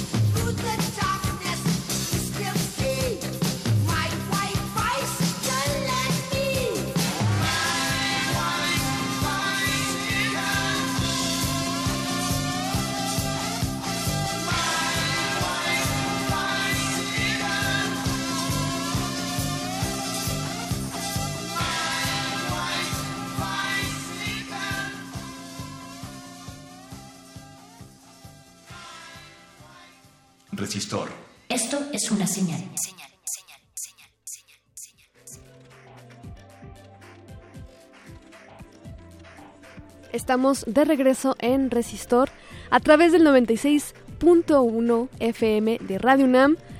Es 18 de abril, son las 22.34 horas y estamos hablando sobre la bicicleta, el futuro de las bicicletas y sobre todo en este planeta Tierra ubicado en la galaxia número 334, Alberto Candiani. Yo agradezco mucho que vengas a visitarnos en esta nuestra galaxia, querida Fembot, y que estemos hablando sobre las bicicletas, el mejor vehículo del mundo mundial y de sus alrededores. Así es. Tenemos a un invitado Jorge Cañez, él es licenciado en Ciencias Políticas por el, por el ITAM, tiene una especialidad en comunicación política y es coordinador del eje ciudad del eje ciudad compartida en el laboratorio para la Ciudad de México. También ha trabajado en, en, el Instituto de Políticas para el Transporte y el Desarrollo. En fin, es alguien que sabe bastante de, de la bicicleta en cuanto a su impacto social es por ello que te contactamos. Jorge, ¿cómo estás? Buenas noches. ¿Qué tal? Muy buenas noches. Hola Alberto, hola Loisa, hola a todos los radioescuchas de Resistor. Eh, ¿Qué tal? Muy buenas noches. Oye, eh, platícanos, ¿cuál es el futuro de la bicicleta en México? ¿Qué, qué, qué estás viendo tú? Bueno, pues empiezo por platicarles que estamos viviendo esta semana una semana muy importante para la historia del ciclismo urbano en el país, Ajá. porque estamos celebrando el sexto Foro Mundial de la Bicicleta. Entonces estamos llenos de actividades en la Ciudad de México. Este, mañana es la, la inauguración, de hecho, de, de, del Foro Mundial de la Bicicleta. Vienen invitados internacionales, vienen más de este, 5.000 ciclistas de todo el mundo para este, venir a dialogar, hacer las ponencias magistrales, hacer mesas este, de trabajo, eh, paneles, este, urbanismo táctico, rodadas, todas las actividades que tienen que ver para promover el uso de la bicicleta. Y entonces, primer, primero eso más que nada por, por la coyuntura que, que, que, estamos viviendo ahorita con el foro, invitarlos a todos, se pueden meter a fmd6.net, así Foro Mundial de la Bicicleta, sexta edición, fmd6.net, y ahí están todas las, las actividades del foro y contestando tu pregunta dice que este el futuro de la bici este es, es muy chistoso porque la bici se inventó hace 200 años justamente. Ajá. se inventó en 1817 entonces en el 2017 estamos celebrando el bicicentenario de, de este gran vehículo no motorizado. Y a pesar de que es un vehículo que tiene 100 años más de mayor antigüedad, un siglo de mayor antigüedad que, que, que el automóvil, entonces uh -huh. es el vehículo que, que, estamos viendo como el vehículo del futuro. O sea, hemos, vemos como todas las ciudades europeas han visto hacia aumentar su reparto modal y que más gente use la bicicleta. Vemos ciudades como Ámsterdam y Copenhague, que más del 40% de la población se mueve en bicicleta, cuando en las ciudades mexicanas no llegamos ni al 5%. Este, entonces es, okay. es muy importante promover este, evitar que la gente se suba al, al, automóvil motorizado, que pues, el excesivo uso del coche nos ha traído muchos problemas a las ciudades como contaminación, sí. este, incidentes de tránsito, congestión vial, todos perdemos tiempo en, la, en, la, en las calles por pues porque por, porque se ha fomentado el uso del automóvil, se ha construido mucha infraestructura para el automóvil, se ha facilitado el crédito al automóvil y no hay buenas alternativas, no un buen transporte público, este, infraestructura peatonal también es muy importante, recordemos que peatones y ciclistas somos la revolución no motorizada en nuestras ciudades. Entonces, sin duda, la bicicleta es el transporte del futuro. Tenemos que pensar en ella como la gran opción de movilidad de nuestras ciudades. Es segura, es eficiente, es sustentable, es limpia, es, este, te haces ejercicio, segregas endorfinas, este, entonces, y además te transportas de tu origen a tu destino. Entonces, este, sí, es, es, lo que estamos fomentando desde el gobierno de la CMX, estamos haciendo todas las políticas necesarias para que más gente suba a la bicicleta y con sociedad civil trabajamos totalmente. Yo también soy activista peatonal y ciclista uh -huh. y ahí estamos muy activos en el tema para motivar a todos los ciudadanos a que opten por la bicicleta como un medio de transporte. Jorge, ¿cuáles son eh, uh, que han detectado ustedes los principales factores que inciden para que la adopción de este medio de transporte no llegue a su plenitud, como bien señalaste en otros países? Sí, bueno, hay, hay muchas barreras, hay muchas barreras, sobre todo este, cómo se distribuimos nuestras calles. Si vemos bien, nuestras calles están hechas completamente para los vehículos motorizados, desde que el modernismo, el urbanismo moderno se comió a nuestras ciudades con ejes viales, con pasa de desnivel, con segundos pisos, túneles, todo para los vehículos motorizados y el ciclista y el peatón quedan rezagados. ¿no? No se invierte en ciclovías, no se invierte en banquetas, no se invierte en cruz seguros, se invierte todo para ir lo más veloz posible en, un vehículo motorizado que, resulta ser paradójico después porque pues, mientras más gente usa el coche, más congestión va a haber y pues, todo el mundo va a ir lento, ¿no? El sueño de tener un automóvil se convirtió en la pesadilla de estar en el tráfico porque es como un dilema de acción colectiva. Si todos usamos coche, pues eh, la, ciudad pierde. Entonces es, hay que equilibrar este, este reparto modal. Este, entonces hay que fomentar, ¿no? comentabas preguntas de las, de las barreras. La primera barrera es la, la, inversión. Tenemos que, equilibrar la balanza. Tenemos que que, exigirle a nuestros representantes, a nuestras autoridades, que inviertan más en, infraestructura ciclista de calidad, no no en cualquier cosa, sino en infraestructura ciclista bien segregada, bien señalizada, segura, este, eh, y, que los ciclistas se sientan seguros en, la ciudad, porque es el, principal, la principal excusa de, de, por qué la gente no sube a la bicicleta es porque pues, es que es insegura y, y, me puedo lastimar, me pueden atropellar, y, se entiende, ¿no? Tienen, tienen totalmente razón. Hemos, hemos construido ciudades que, pues, prácticamente son máquinas este, máquinas para matar gente en, la calle, porque vemos las estadísticas. Este, hoy van a morir 43 mexicanos por incidentes viales como todos los días. 16 mil mexicanos al año mueren por, por incidentes viales. Entonces, pues sí, claro que es lógico pensar que es muy peligroso andar en bici en las ciudades, pero estamos trabajando para que ya no lo sea. Y estamos siendo pioneros, estamos saliendo a la calle y hoy, en día andar en bicicleta en ciertas colonias de, las ciudades mexicanas ya es más seguro, eh, con su infraestructura ciclista y, más gente sale a la calle a tomar la bici. Entonces, ahí está la barrera, la, la inversión, que se invierta. Y después la otra barrera es como la opinión pública. A veces invertimos en, ciclovías, pero a la gente no le parece, ¿no? Porque quitan un carril al coche, porque este porque estorban a, los demás usuarios de la vía, pero esto no es cierto, o sea, hay, que pensarlo bien, o sea, le quitamos tal vez un carril al coche, pero ganamos mucho más, bajamos a mucha gente del coche, entonces va a haber menos coche en las calles, va a haber menos tráfico, y estamos, y, y menos contaminación, y, entonces, este, este, hay que comunicar bien esto para, para hacerle saber a la ciudadanía que estamos ganando cada vez que construimos una ciclovía, no, no es ir pasos atrás, es ir pasos adelante para, para vivir una mejor ciudad con mejor calidad de vida. Jorge, además, eh, esto que mencionas, esta prioridad que le hemos dado a los vehículos automotores por sobre otras alternativas, obedece también a intereses de minorías, es decir, eh, pensaría que es más democrático el uso de la bicicleta que el uso del automóvil, dado el, índice de, automóviles que tenemos por, la población que somos, pues sigue siendo absurdo que invirtamos tanto en segundos pisos, en terceros pisos, casetas, autopistas dentro de la ciudad. Eh, seguimos favoreciendo a una minoría cuando, cuando pues las masas, la mayoría, podemos transportarnos con, con estas alternativas.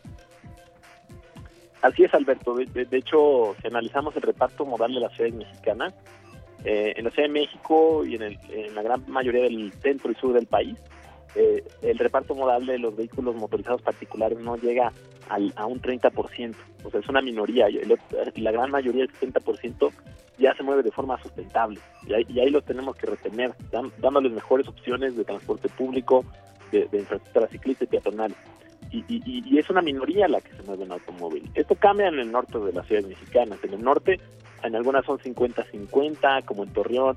Si te vas a Ciudad Juárez, ya, ya eh, hay más gente que usa el automóvil que, que gente que no, pero así no, así no deben ser las ciudades, están mucho peor allá. Aquí todavía estamos a tiempo de retener a ese 70% y, y, sobre todo, pues analizar cómo se invierten los recursos, pues en esta, en estas ciudades, pues solo se está invirtiendo para el 30% de porcentaje que es una minoría y que aparte son los que este, mayores ingresos tienen.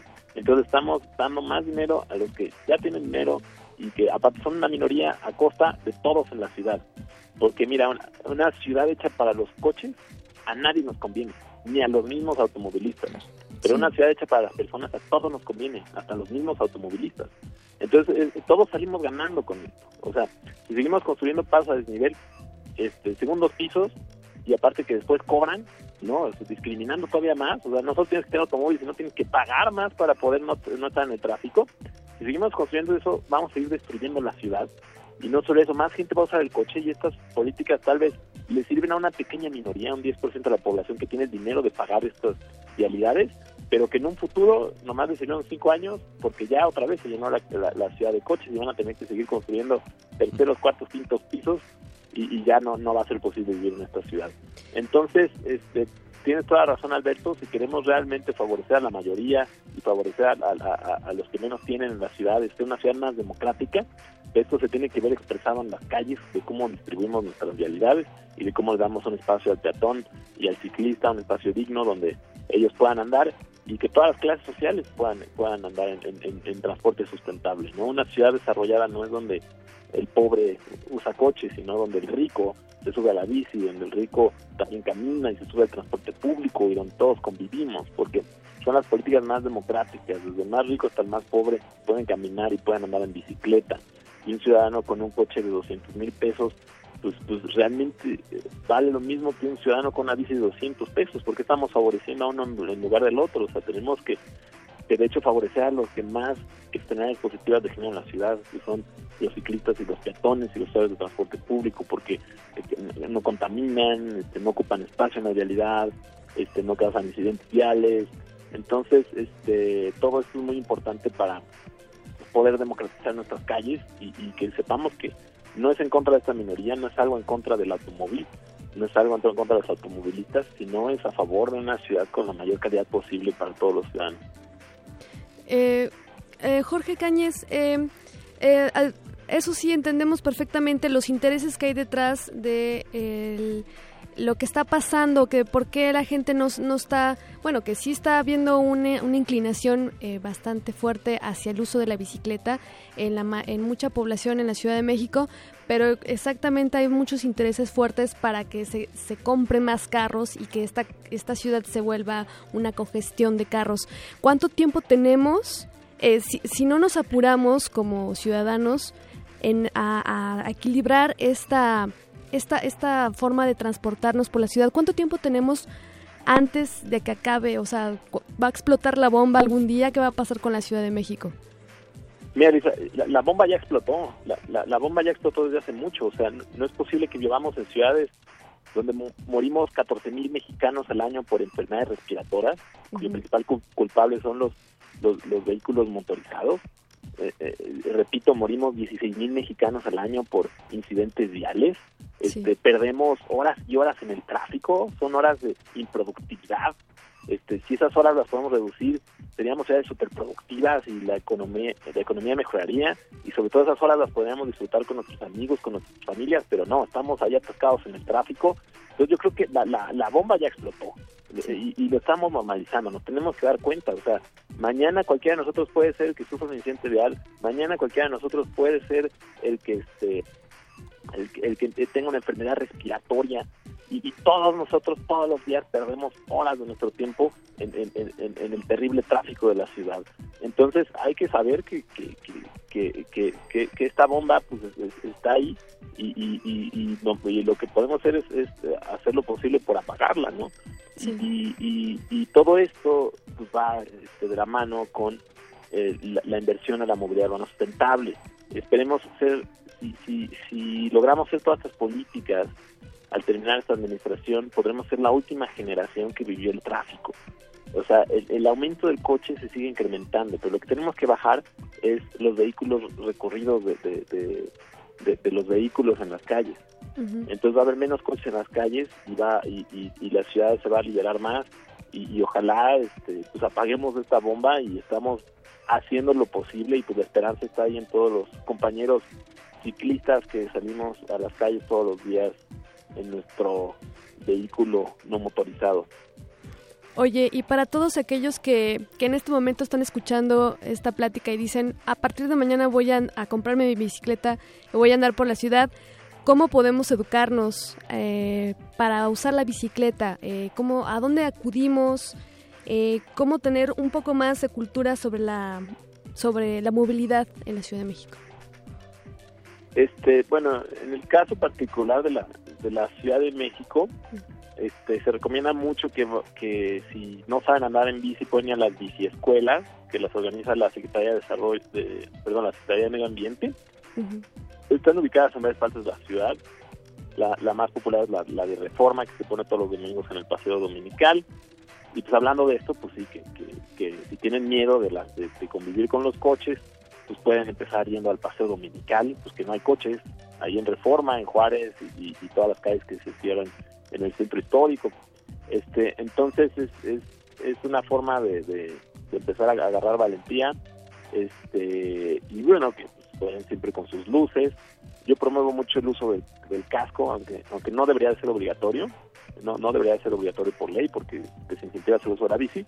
pero sí, sí lo debemos de promover porque sí, sí llega a, a salvarte de un buen eh, golpe. Pero este pero sí, pues, pues, pues eso es nuestro objetivo, que más gente se levante y diga, me voy a comprar una bici, ¿no? Eso es lo que, y voy a andar en bici. Y además vamos a ahorrar todo dinero, ¿no? Es lo mejor para tus bolsillos. Yo, desde que tengo bici, uh -huh. pues me ahorro el, el, el, metro, me ahorro gasolina, me ahorro taxis, ¿no? Entonces, pues, pues, salgo ganando económicamente, salgo ganando de salud, algo y, y, la ciudad sale ganando, ¿no? Porque no, no, no estamos contaminando, no estamos ocupando espacio. Entonces, este, realmente es una gran opción para la ciudad y, y, y ahí vamos construyendo el camino poco a poco. Jorge, creo que creo que cualquier indicador que busquemos es eh, en favor de, del uso de la bicicleta el tiempo de desplazamiento en la ciudad, ¿no? Desde hace unos años ya el promedio de velocidad de los automóviles oscila por los 10 o 12 kilómetros por hora. Entonces, si haces un recorrido de menos de 12 kilómetros en la Ciudad de México, sin duda te conviene hacerlo en bicicleta. Eh, también, bueno, lo que bien mencionaste, pues el ahorro al bolsillo. Al único que te tienes que tener en una gasolinera con tu bicicleta es a ponerle un poco de aire a tus llantas. Sí. Si acaso una propina al señor de la gas. Eh, cualquier indicador es eh, favorece, ¿no? No, no, hay, no hay discusión aquí. Sí, claro, o sea, no, no, no hay, no le vemos ningún argumento en contra. Este, digo, los ciclistas tenemos que también tener cuidado, sobre todo con los peatones. Los peatones son los principales ocupantes de la ciudad y los que van hasta arriba de esta pirámide. Después ya siguen los ciclistas, después usar el transporte público y hasta el último los automóviles y las motocicletas. Entonces sí, o sea, con que los ciclistas respetamos al peatón, ¿no? Que el peatón debe ser el rey de la ciudad con eso ya no hay ningún argumento que nos que nos pueda frenar todo está a nuestro favor y esto es algo que nos va a beneficiar a todos yo, yo les digo a, a todos nuestros compañeros automovilistas que nos escuchan pues muchas veces no no es su culpa porque o tienen que vivir muy lejos de su trabajo uh -huh. o no existe una infraestructura segura para que puedan optar por otros medios o realmente pues subirse a un microbús es una experiencia terrible y toda la gente que en cuanto tiene dinero se puede comprar un, un conche con un enganche en vez de estar en el terrible microbús. Se entiende también pero por eso estamos mejorando los sistemas de transporte público. Están haciendo más líneas de microbús se está están este, chatarrizando microbús para hacer mejores corredores están construyendo más kilómetros de ciclovía en la ciudad. Entonces todo eso se hace para, para poder motivar a los ciudadanos pero sí, este, volviendo a, a, los automovilistas, pues sí, yo entiendo que, que a veces es, una necesidad del automóvil, no debería de serlo, debemos de construir ciudades donde el automóvil sea un lujo y no una necesidad, pero lamentablemente construimos ciudades donde hay gente que depende del coche porque si no, no tiene cómo llegar y, y, y sabemos que la pasa terrible en las horas en el tráfico.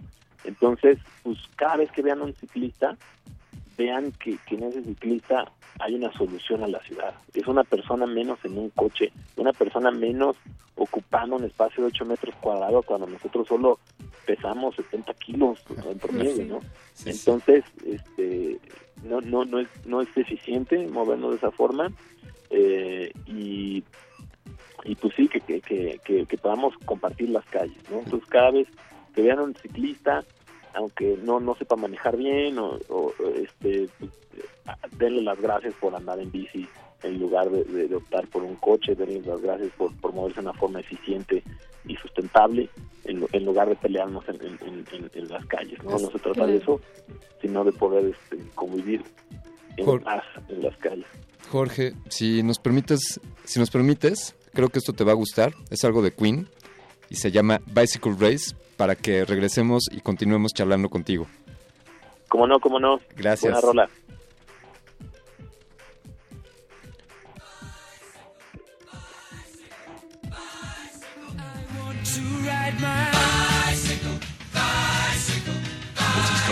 Esto es una señal.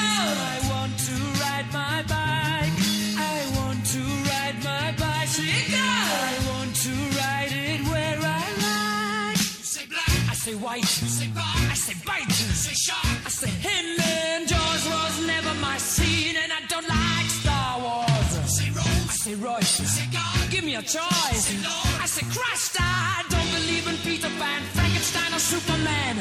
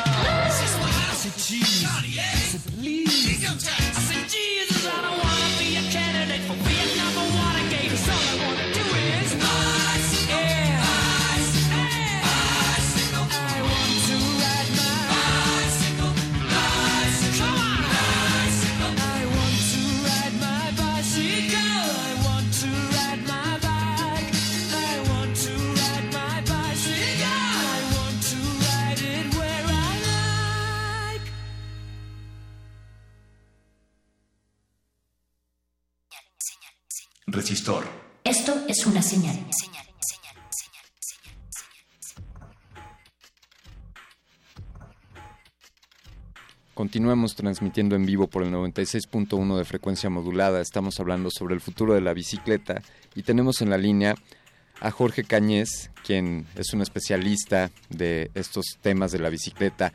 Jorge, ¿cuáles son, brevemente, que el tiempo viene tras nosotros, cual campana de bicicleta, cuáles son los principales retos para el Foro Mundial de la Bicicleta?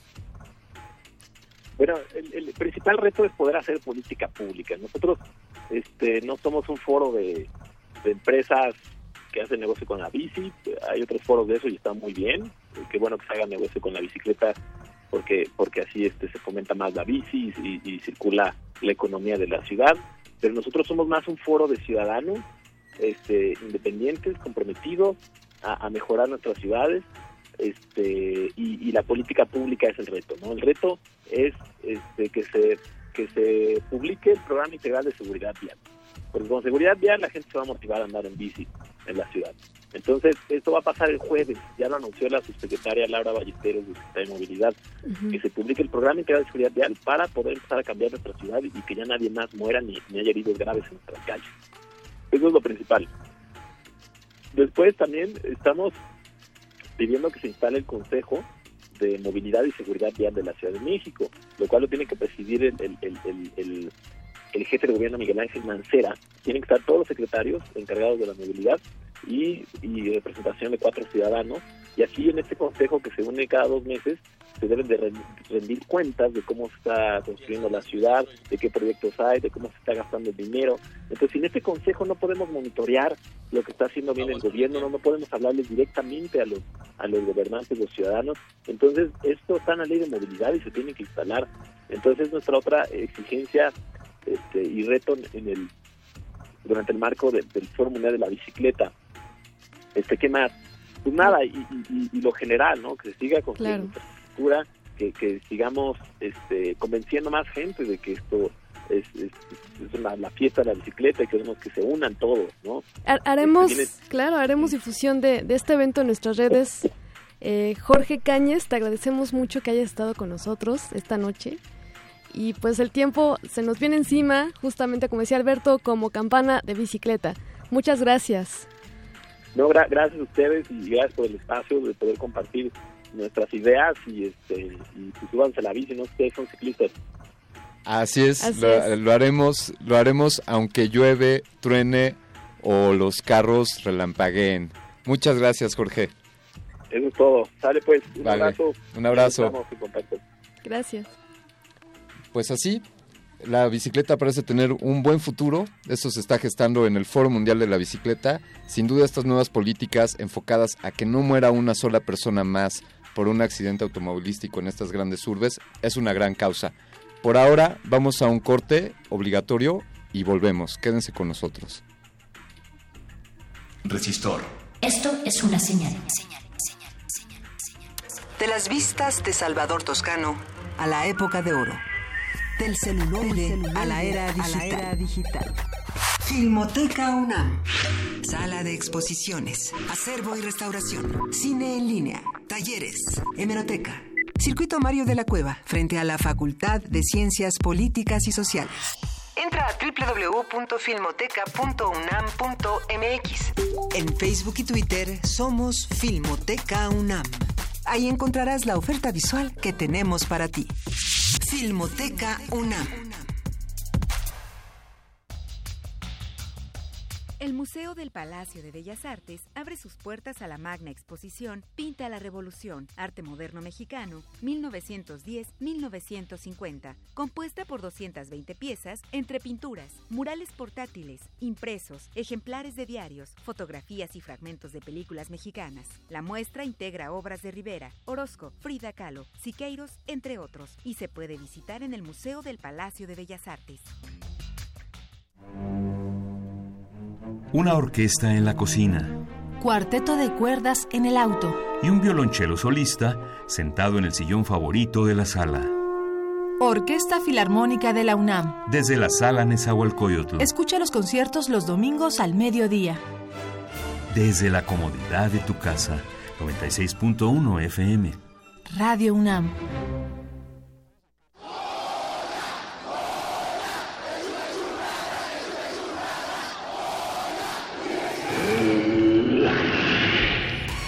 ¿Te identificaste?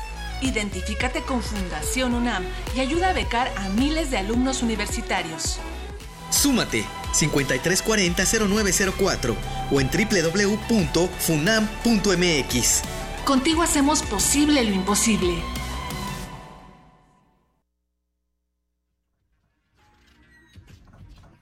Resistor. Esto es una señal. Una señal. Continuamos en el futuro de la bicicleta en Resistor. tenemos algo para ustedes hablando de la bicicleta. Si están listos en la producción, vamos a mandarlo. Vamos a mandarlo ahora. Venga. Considero que actualmente la bicicleta está como en un estatus bastante bueno porque su finalidad ha sido ser, ser un transporte, hacer ejercicio, son beneficios hacia la salud, hacia el medio ambiente. Estaría buenísimo que hubiera accesorios pues más futuristas que ayuden a la seguridad del, del ciclista. Podría utilizar circuitos que puedan ayudar a recorrer más distancias o que pueda ser más cómoda para recorrer igual una distancia un poco más larga. eh, no sé, como un motor o algo así. Las bicicletas han sido siempre el mismo principio. un güey parado sobre dos ruedas, aprovechando las leyes de la física. Si lo piensan, una motocicleta es una bicicleta con motor, ¿no? Y las bicicletas del futuro que van a ser, probablemente van a ser muchísimo más ligeras. Este, digo, ahorita hay bicicletas que pesan un kilo y medio, ¿no? O sea, que no te, que no te agregan nada de peso. Las bicicletas van a seguir siendo lo que son, lo que son, lo que siempre han sido y lo que son ahora y lo que van a ser al futuro. Que tiene que volar y que tiene que producir alguna energía al usarse. Esas dos, que vuele y que produce una energía sustentable. Resistor. Resistor. Resistor. Esto es una señal.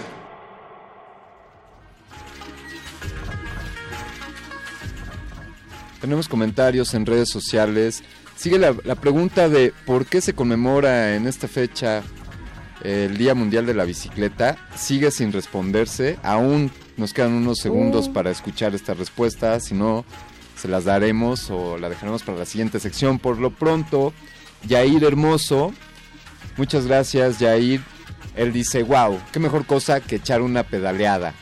Desde luego, eh, coincidimos contigo. Y también Yair nos hace una recomendación. Yair, esto lo voy a dejar como sorpresa para ti. Esto pondremos para cerrar este resistor, así que continúa acá y para quienes quieran saber, echen un ojo a nuestro Twitter, ahí está la sugerencia musical de Yair Hermoso. Por lo pronto, y antes de cerrar, tenemos algo más para ustedes amigos, esto es un byte de resistor. Byte de resistor. El ciclotrón es una innovadora bicicleta eléctrica fabricada de carbono, cuyas ruedas no poseen radios, ni cámaras de aire y no tiene cables a la vista. Su único diseño nos hace saber que se trata de la bicicleta del futuro. Dispone de luces LED que se activan automáticamente en lugares oscuros, muy útil al momento de viajar en caminos sin alumbrado público. Y sus ruedas se caracterizan por poseer iluminación, lo que hace fácil su visibilidad frente a otros vehículos. Al mismo tiempo, este prototipo indica qué carril es mejor para hacer visible a los conductores. El ciclotrón se sincroniza un dispositivo iOS y Android, tiene conexión Bluetooth y navegación GPS, y además tiene un servicio de alerta contra accidente y robo. Aerodinámico, geometría ajustable, todo lo necesario para tener un transporte que protege el medio ambiente y se espera que llegue al mercado este año. Esta información fue obtenida de 1TV. Byte de resistor.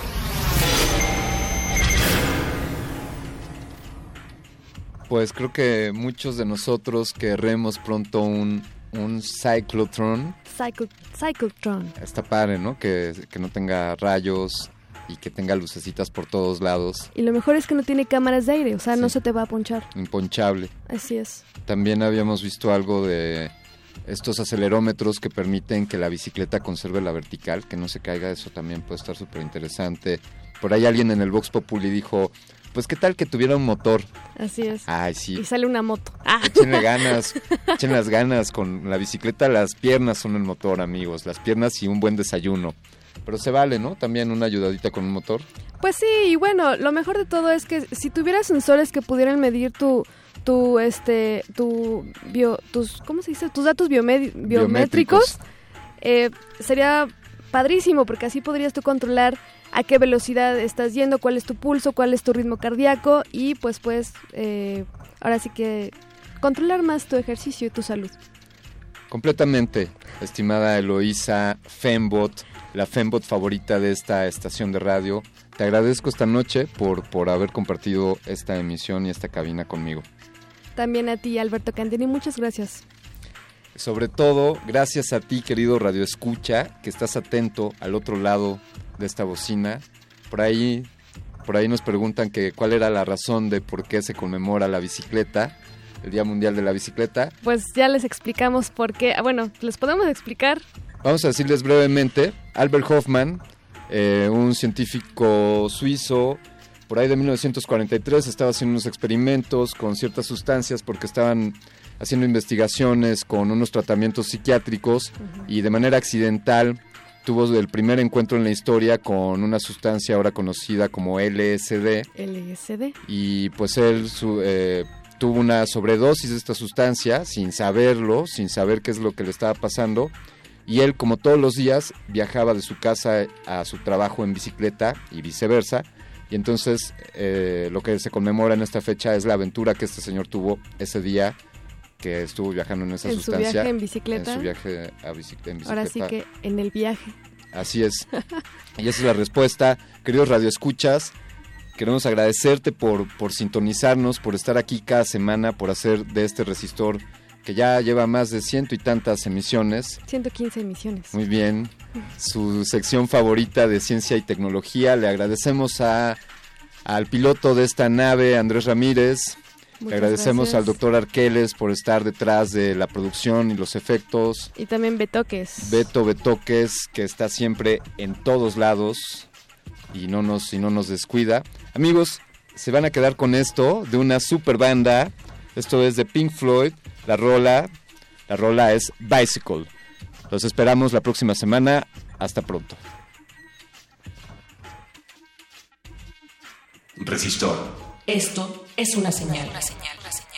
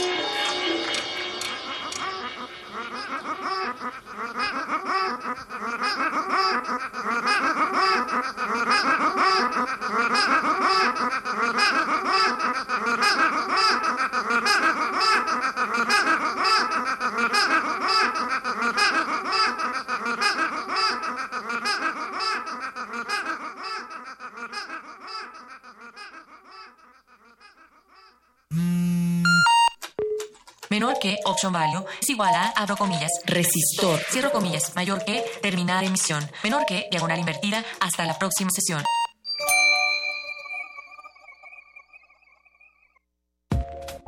Es impresionante constatar cómo, por la violencia simbólica, las mujeres quedamos atrapadas en esquemas culturales que nos limitan, de que el género... Y nosotras mismas nos autolimitamos, pues tememos ese estigma de puta o de loca si nos salimos de los esquemas. El género es una lógica de la cultura.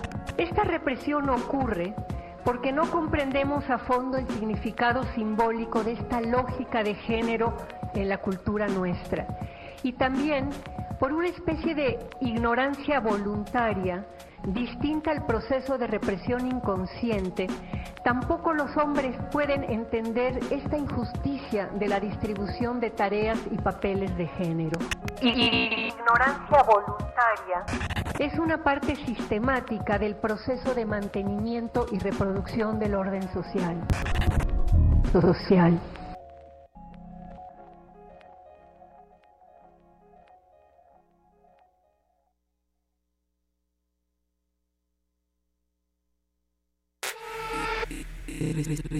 Resistencia modulada. La noche modula. La radio resiste.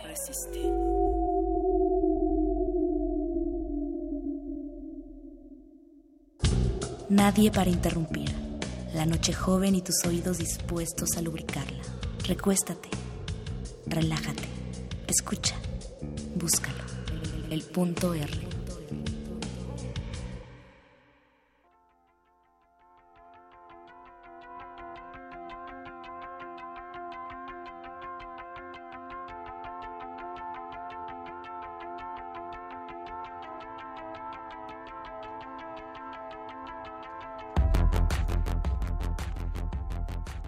El patriarcado, como sistema de supremacía masculina, utiliza el cuerpo de las mujeres, es decir, de aquellas a quienes clasifica por su presunta capacidad paridora, para obligarnos mediante diferentes formas de coerción, violencia y propaganda a realizar los trabajos reproductivos, de cuidado y de servicio que permiten funcionar al sistema de producción.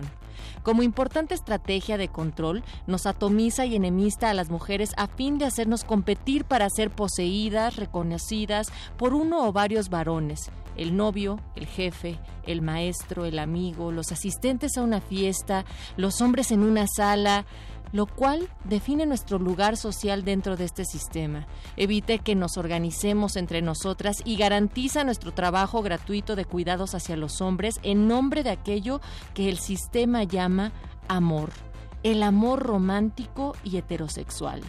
Texto Karina Vergara Sánchez. Resistencia, ¿qué haces para saber qué te produce placer? Esto es el punto R.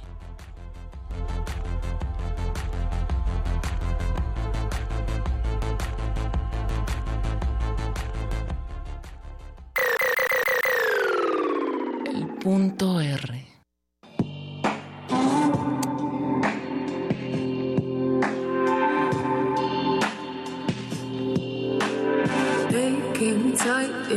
your little sideman, splashing around on your private island. Weather's kinda stormy, thunder, lightning. Take me on your boat ride, okay, captain. Sail across the world, baby, I'm your favorite girl. Love to say my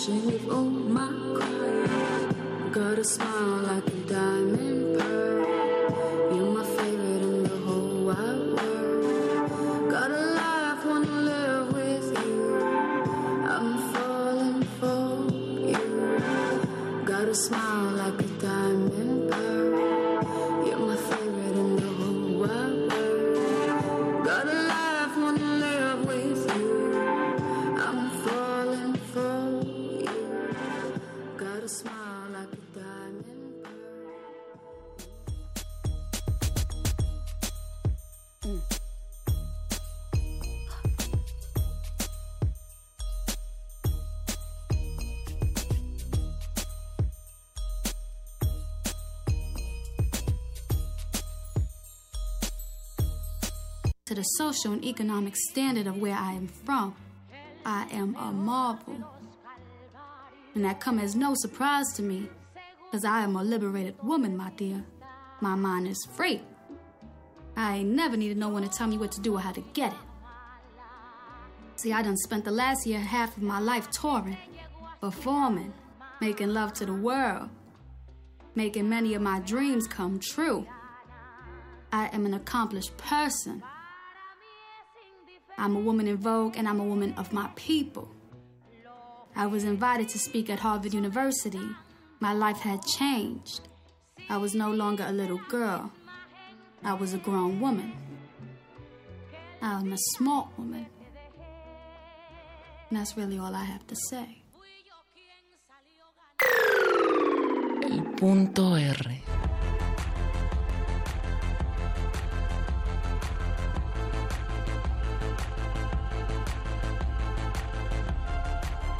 Una mujer grande, una mujer completa, aparte de, de, las palabras de Princess Nokia, porque entramos justo en este punto R con esta propuesta y Princess Nokia se identifica como bruja, como tomboy, también como una chica boricua típica de Nueva York feminista y una mujer queer cuya complejidad no es una carga sino un empoderamiento. Así estamos abriendo esta noche el punto R en donde tu presencia es la más importante y tu colaboración a lo largo de este espacio. Preguntando, esta noche arrancamos diciendo, ¿qué haces tú para saber qué te provoca placer. Luis Flores del Mal, buenas noches. Natalia Luna, buenas noches. Buenas noches, Resistencia. Esto es el punto R del martes 18 de abril. Estamos muy contentos en cabina porque yo creo que es la primera vez que en el punto R tenemos a tantas invitadas. Yeah. Tenemos un tema tan, tan profundo y también que nos atañe a todos. Yo estaba pensando justo hace unos momentos cuáles son las implicaciones, por ejemplo, de que vamos a una fiesta, la fiesta de la sobrina, al cumpleaños del, de la primita y encontramos una piñata de princesas, ¿no? Y la temática es de princesas y eso se ve desde los desde el año hasta los ocho años. ¿Qué es lo que estamos educando realmente? ¿Cómo es lo que educamos y qué expresamos. De todo esto vamos a hablar en este punto R. Queremos que se pongan en contacto con nosotros. Recuerden que tenemos un WhatsApp. Es el 5547769081. 55 47 76 90 81. Y también nos pueden escribir a nuestras redes, estamos en Twitter como arroba R modulada y bueno, pues ya lo decías, hoy tenemos a muchas mujeres, Luis, esta cabina ha tenido esta presencia femenina el día de hoy con la colectiva Sicorax. Está con nosotros Andrea Cervantes Jiménez, Andrea Rodríguez Calderón, Itzel Cisneros Modragón y Cecilia Espíritu Mendoza. Bienvenidas para que no nos hagamos bolas. Una de las Andreas va a ser Pecas y la otra Andrea Secas. ¿Cómo están? Muy bien, gracias Natalia. Hoy pues eh, Luis precisamente... La que habló el... fue Pecas. Eh, Pecas, ahí está. Pero las hola, que ríen son todas las del colectivo, las de la colectiva. Bueno, y, y justo el tema de cómo encontramos esta imagen de la princesa continuamente a lo largo de todas nuestras vidas, al menos de todas las mujeres acompañando no solamente del cómo nos tenemos que ver, sino las implicaciones del cómo tenemos que actuar, cómo debemos entonces de cumplir con ciertos roles. Queremos esta noche ver cómo todo ello se aterriza también en el plano de la sexualidad y de otras prácticas que llevamos constantemente. Pero antes, cuéntenos qué es Sicorax, la colectiva, brevemente. Andrea, Cecilia. Este, bueno, hola a todos y todas. Eh, bueno, eh, nosotros somos una colectiva, eh, tenemos más o menos como un año. Empezamos haciendo unos cursos, justo unos talleres con niñas de 9 a 12 años de desaprincesamiento y pues más bien reivindicamos como todo un proceso feminista de recuperación de los cuerpos como territorio eh, y bueno, esto en todos los ámbitos, ¿no? Y pues nos llamamos Sicorax por, eh, eh, como utilizamos el nombre de Sicorax como un símbolo, porque ha existido una tradición latinoamericanista donde se hace una alegoría de la cultura latinoamericana y, con la obra de, Shakespeare de La Tempestad, en donde Sicorax, que es la bruja, es la, que representa la maldad, es un personaje que es desterrado de Europa y es aventada a una isla eh, donde tiene a su hijo que es un, es un esclavo negro. Eh, ella es africana y Caliban es el que se es, es ese esclavo famoso porque además de que tiene una referencia a caníbal y que eso hace referencia justo a la isla que eh, muchos ubican en Cuba o muchos dicen es toda, toda la representación de América Latina. Eh, es ese esclavo que para poderse liberar aprende el idioma de su dominador para eh, maldecirlo. Entonces como que se ha centrado mucho la, la, tradición latinoamericanista en este personaje, identificarse, pero dejan de fuera siempre a la madre, ¿no? A la mujer, otra vez. Entonces nosotros reivindicamos a Sicorax, que además es una bruja de mirada violeta, como, como símbolo también de nuestra colectiva. Claro. Oigan, y a todo esto, desaprincesamiento, que fue una de las palabras claves, ¿a qué nos estamos refiriendo con estar, uno, aprincesadas y entonces cómo sería la transición al desaprincesamiento? Pecas. Bueno, pues eh, aprincesadas creo que crecemos todas. Eh, lamentablemente crecemos con la figura de la princesa, que es esta niña o mujer. Bueno, es como una transición entre niña y mujer, porque todavía no es una mujer. Pasiva, ¿no? Improductiva, que está esperando a que llegue el príncipe azul como a, a salvarla, ¿no? De este mundo. Eh, y bueno, crecemos con ese estereotipo y justo tenemos un papel pasivo en esta sociedad esperando al príncipe azul que ahora se convierte pues en un hombre ideal, ¿no? Que no necesariamente es un príncipe, pero es un hombre ideal que viene como a salvarnos eh, de alguna situación en la que estamos eh, arrojadas, digamos, en esta sociedad. Entonces, desaprincesarnos implicaría de construir esta figura, ¿no? Comenzar a ser críticas y conscientes del lugar que tenemos en la sociedad y cómo nos han colocado como esta mujer eh, pasiva, eh, improductiva, que no puede eh, autogestionar su sexualidad, autogestionar su vida, sino más bien está esperando a que alguien la ayude o que la salve. Hay frases como no puedo vivir, vivir sin ti, tú eres el motivo de mi felicidad, me tienes que proteger para que yo te sea fiel. Esto es parte de toda, de toda esa terminología. ¿Cómo es que esto recae en el pensamiento? Es decir, ¿cuáles son las implicaciones de adjudicarle la felicidad al otro, de responsabilizar a la otra persona de algo que tiene que ser nuestro y que debemos reflexionar sobre nosotros mismos? Andrea, Itzel. Pues creo que la principal consecuencia es que perdemos no, nuestra autonomía, ¿no? Si justamente le dejamos todo aquello a otra persona, ¿no? En este caso el placer, el cuidado, pues entonces nosotras mm, no somos responsables de eso, ¿no? Y sobre todo no somos dueñas de eso, ¿no? No tenemos la capacidad para decir que sí o que no, ¿no? Respecto a nuestro placer, respecto a nuestras decisiones, etc. Un placer que se encuentra en nuestro territorio, que es nuestro cuerpo. Entonces, ¿cómo trasladamos el desaprincesamiento a nuestro territorio?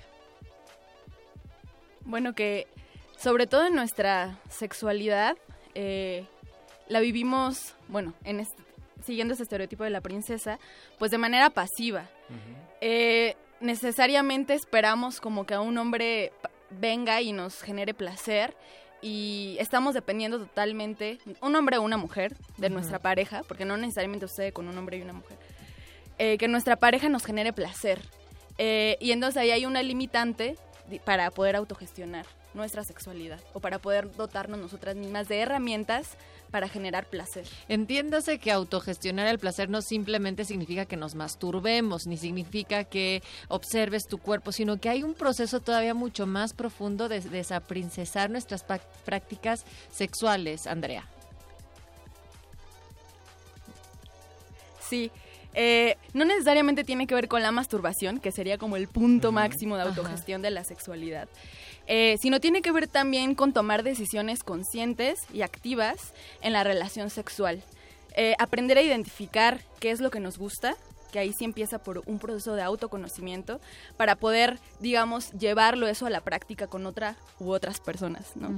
Entonces pasa necesariamente poder eh, ejercer o autogestionar nuestra sexualidad por un conocimiento de nosotras mismas. Y en el aprendizamiento enfocado en la sexualidad hay dos temas que son cruciales en, en el cuerpo. Uno es el miedo o sea, aparte de sentirse princesa, también es expresar miedo. Tal vez no me gusta de esta manera y no puedo decirlo porque me da miedo, ¿no? Y lo otro, tal vez es la inseguridad con el cuerpo, que eso se vive constantemente. ¿Ustedes qué piensan de eso? Una princesa nos dice, tenemos que vernos así y yo no me veo así y entonces entramos en conflicto. Sí, justamente también un estereotipo estético de la princesa es, bueno, como todas, ¿no? Son altas, son blancas y son delgadas. Y justamente nosotros, bueno, nosotras platicábamos que cuando se da la liberación sexual de las mujeres, ¿no? Que supuestamente ya podemos eh, acostarnos con quien queramos, eh, de pronto empiezan a aparecer muchos problemas sociales, ¿no? Por ejemplo, eh, la bulimia o problemas de salud justamente con las mujeres. Entonces, ahora nos liberamos, ¿no? De decidir con quién podemos acostarnos y con cuántos y a la hora que queramos, pero justamente vienen otras cadenas, ¿no? Que, que se relacionan más como estos estereotipos del cuerpo, que si no somos delgadas, ¿no? Que no encontramos nuestro placer eh, porque al estar con una pareja más bien nos preocupamos, ¿no? En que si estamos gordas, en que si tenemos estrías, justamente. Entonces también liberarse de liberarse sexualmente es aceptar ¿no? nuestro cuerpo ¿no? y cuidarlo. Y ojalá que en ese proceso realmente se hubiera convertido en una decisión completamente autónoma cómo practicamos, cómo ejercemos nuestra sexualidad, con cuántos, en dónde y cómo, porque realmente, o sea, últimamente hemos visto en las noticias que cualquier suceso que uno pensaría que no está vinculado, hay una denotación de machismo profundo en la lectura que estamos haciendo de cómo las mujeres están llevando su vida. Y esto es sumamente preocupante. Claro, porque además ser princesas no solo implica ser princesas de mi príncipe azul, sino también ser princesas de papá. Y eso lleva a un montón de riesgos, por ejemplo, en la niñez, porque te coloca como una niña pasiva, silenciosa, que incluso no puede estar alerta o no puede denunciar cuando sufre una violencia sexual. Pues vamos a continuar platicando con la colectiva Sicorax sobre desaprincesamiento. Le vamos a entrar ya así en unos momentos más de qué pasa en el terreno de nuestra sexualidad, del cómo seguimos aprincesadas también ahí en la cama. Primero vamos a escuchar Aquanaru, su tema Find Yourself, y justo la música de Aquanaru y sus actuaciones son un testimonio del legado de la música soul y la poderosa tradición artística femenina en la que se construye. Esto es el punto R. Punto R. Pasa las palabras mágicas como... Ah, sí. Shashicomura, Pipiripani. Se siente palabras de mamaya que son...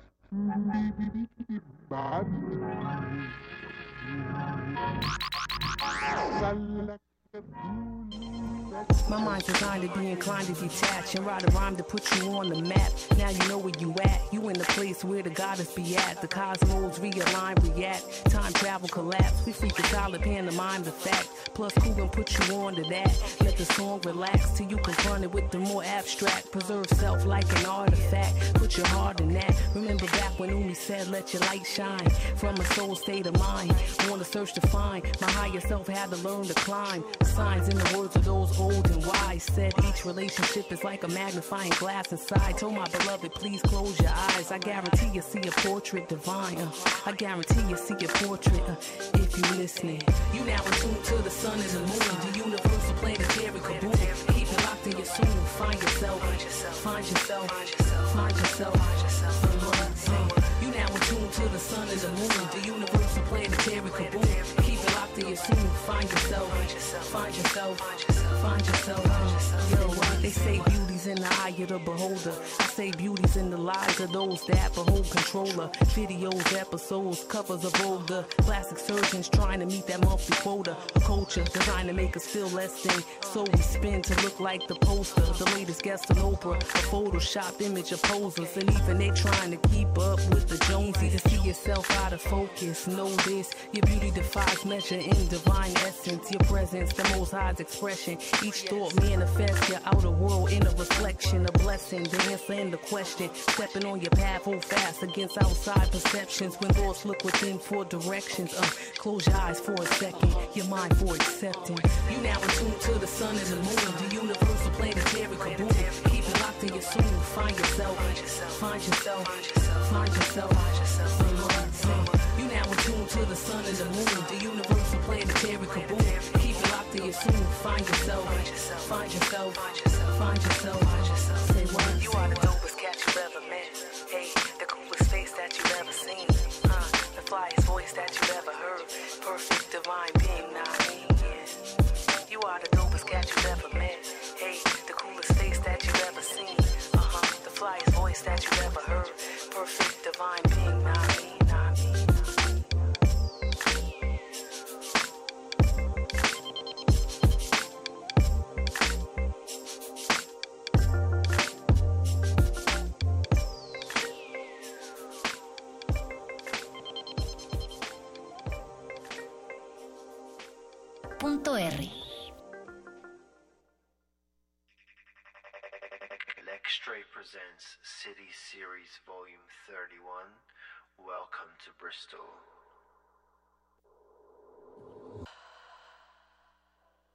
Estamos en el punto R con la colectiva Sicorax y queremos sus comentarios en nuestro WhatsApp. Es el 55 47 76 90 81 55 47 76 90 81 La pregunta es, ¿qué hacen ustedes para poder conocer qué les produce placer?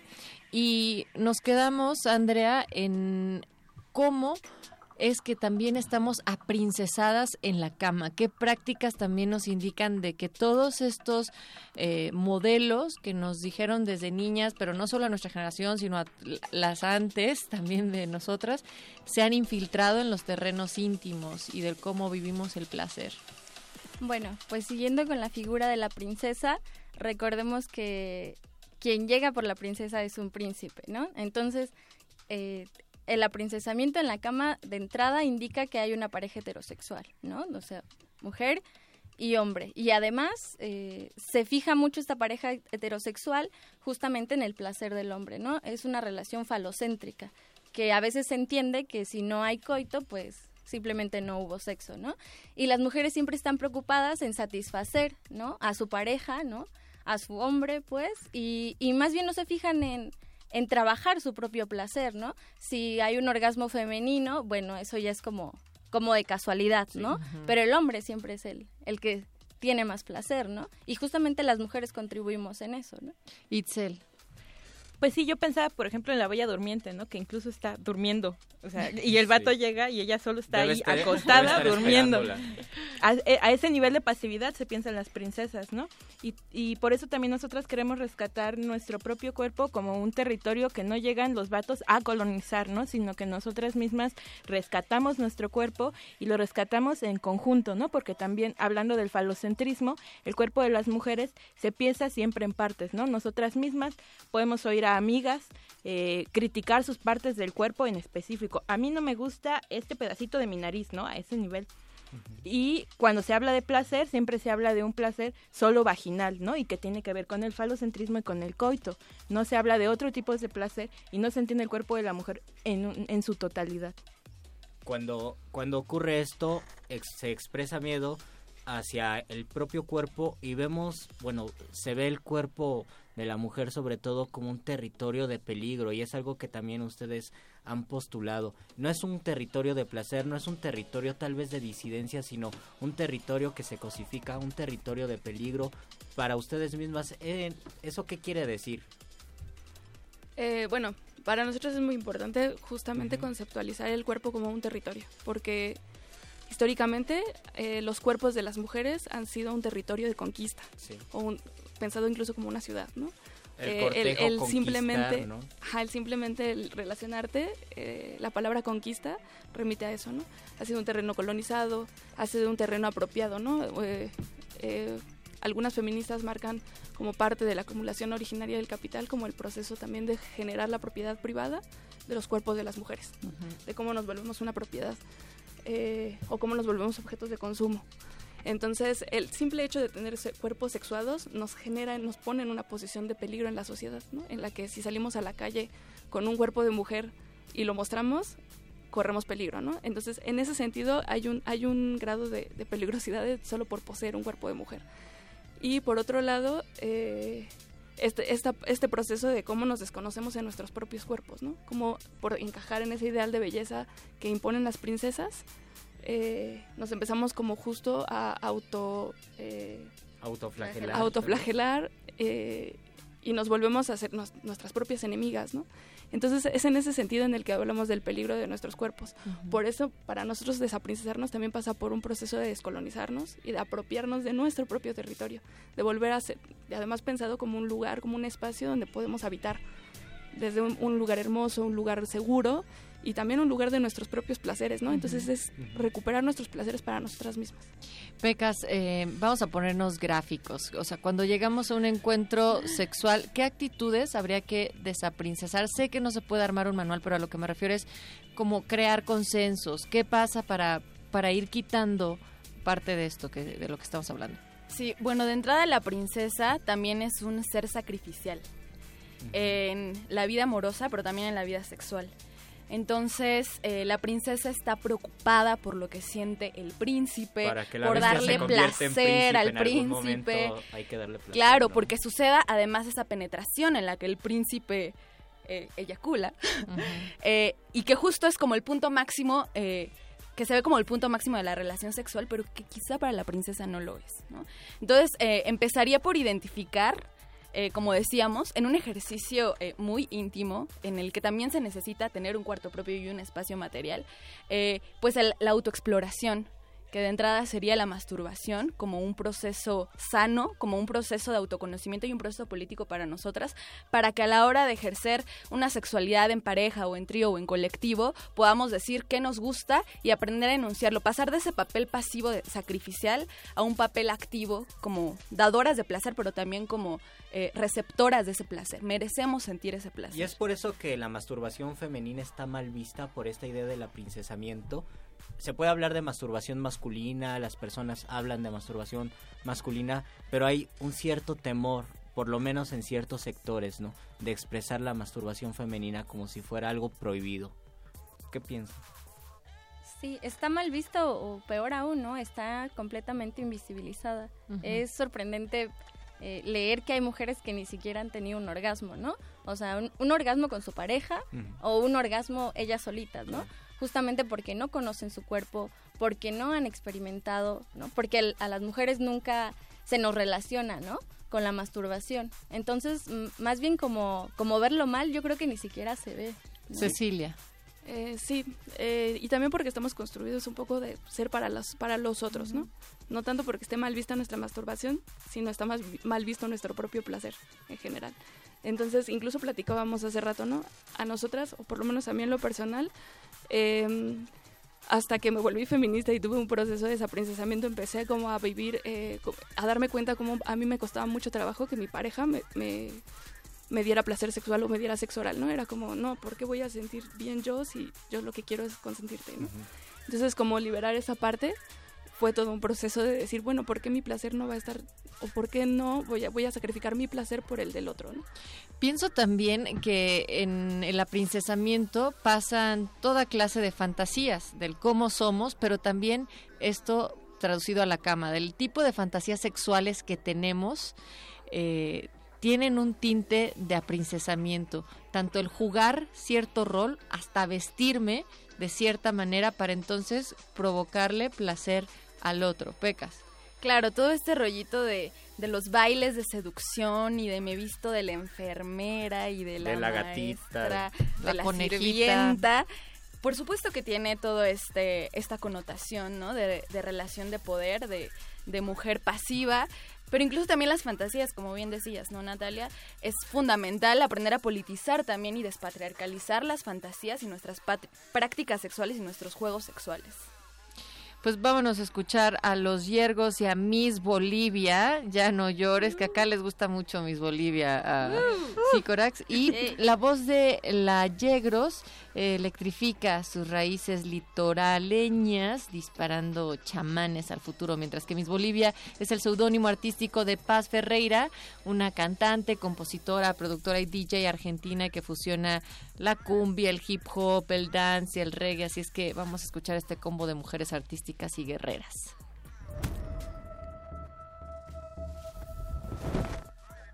Yo soy Mérida. Soy la primogénita descendiente del clan Dunbrog. Y ahora mi mano voy a defender. ¿Ah? ¿Qué estás haciendo? ¡Mérida! ¡Vestido inútil!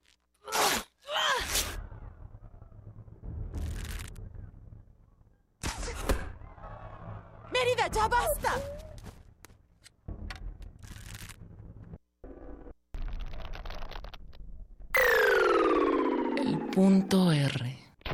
Un día te ofrecí amor, sabiendo que fuiste la más preferida. Hoy día pagas tus desprecios, en vano me vas insistiendo. Ya no llores, ya estás perdida.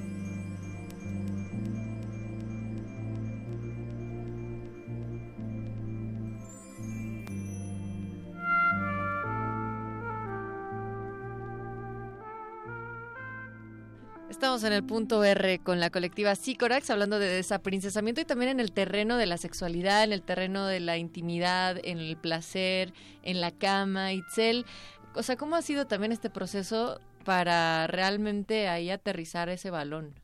Pues yo creo que ha sido un proceso, sí, de desaprender un montón de cosas y de reconocerse, pero creo que lo más importante en todo este proceso es entender que no hay nada correcto e incorrecto en la cama y que no hay nada correcto e incorrecto con las cosas que hagas, ¿no? No hay una cuestión que te libere per se, ¿no? Hablábamos nosotras de cómo de pronto si no te coges a todo el mundo entonces eres la más mojigata. No, no, se trata primero de reconocerte tú, de explorar también tu cuerpo, ¿no? Creo que para mí eso ha sido lo más importante, ir explo- explorando mi cuerpo, cómo hay morras que incluso no se pueden ver en el espejo, ¿no? Ni la cara, ya digas tú, y cuando se ven es para arreglarse para el otro, ¿no? Y muchas de estas cosas que hacemos en la sexualidad las hacemos para el otro, ¿no? Primero pensando en cómo se va a sentir, en, en que yo que, que yo me tengo que ver bien, que, que incluso cuando estamos cogiendo, ¿no? Así en el orgasmo, como, pero que me vea bien, todo ese tipo de cosas que, que nunca te deja hacer para ti ni sentirte completa. Es más desde que te bañas, que toda tiene que olerse bien y te depilas toda, te perfumas la vagina, te perfumas el ombligo, la axila, todo, ¿no? Eh, bueno, eh, hablando un poco de mi experiencia eh, y regresando a la pregunta que decías hace rato de cómo podemos empezar a desaprincesarnos, la princesa, como vimos, pues siempre está a la espera del príncipe, ¿no? Eh, y repito, hablando desde mi experiencia, pues creo que el primer paso que tenemos que dar es justamente dejar de esperar, ¿no? En vez de ser, no sé, esa que espera, más bien esa que busca. Y justamente eso también nos pone en, en un campo de riesgo, ¿no? Porque si esperamos Ah, siempre, porque pues... te van a decir que eres una puta. Ajá, o porque si esperamos no nos rechazan. Y más bien si buscamos, corremos ese riesgo de ser rechazadas, ¿no? De ser unas busconas. Pero creo que ese paso se tiene que dar, ¿no? Y ese riesgo no solamente en decirle a alguien, oye, me gustas, quiero coger contigo, ¿no? Sino también decir, oye, a mí me gusta esto, lo intentamos, ¿no? Y ya, pues si te dice que no, pues ni modo, ¿no? Pero si, si te dice que Lo sí, pues se intentas tú consiguen solito muchas y cosas. ya, Exactamente. solita y rico. Pecas. Pues es que esto de ser feminista eh, como una práctica política, pues a veces nos hace muy felices, pero también otras veces, pues nos atraviesa de manera muy dolorosa. Y bueno, en mi caso, eh, creo que el tema de la seducción fue muy importante con mi proceso sexual como de seducir, de arreglarme esto que decías, Natalia, de perfumarte toda, además de hacer las poses eh, sexuales de, de- de manera que te vas como súper escultórica, estética. Que no casi se te como, salga la lonja Sí, en claro, que te van a tomar una foto. Eh, pasar de ese, de ese arreglarte, de ese bailarle, de ese usar la lencería más chida, a, reconocerte a ti misma, a ser tú misma, ¿no? A decir, bueno, esa que trae la lencería bien chida y esas poses, pues no soy yo, ¿no?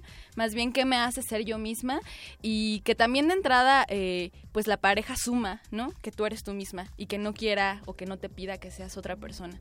En mi, en mi proceso fue como muy importante eso, pasar de querer el reconocimiento del otro a asumir, verme en el espejo y decir, soy yo, Pecas, Andrea, y me gusta cómo, cómo me veo, cómo soy. Cecilia. Em, Decíamos también, por ejemplo, esto de- del cómo uno realmente concentra el placer en el otro y entonces dedica, o sea, todo un poder de seducción que uno pensaría que eso es estar explorando tu sexualidad, pero realmente estás explorando todas las posibilidades que tendría la del otro y la del placer del otro. Sí, claro. O sea, yo antes creo me sentía como muy liberada en el sentido sexual, pero me di cuenta que, también, ¿no? O sea, toda mi liberación tenía que ver con cuántos chicos estaba o con cómo, cómo, cómo yo podía ser buena en, en el arte de la, de, de, de la cama o de la mar, ¿no? Y, y, y, y pocas veces me preguntaba qué era lo que me gustaba a mí, ¿no? O, o, o, o lo ponía al centro de al centro en, en el compartir con la pareja, ¿no?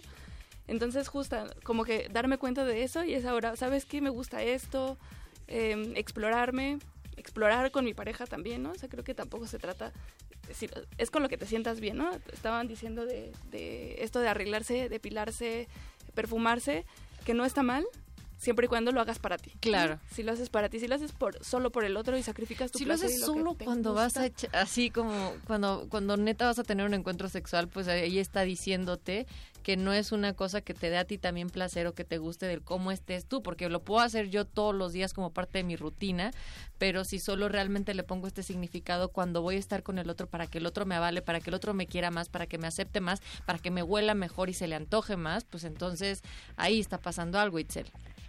Sí, pues yo quería agregar que es, está bien reconocer nuestro cuerpo como un lugar de placer, pero que aunado a eso también reconocer que no, no queremos que ella sea un lugar de peligro.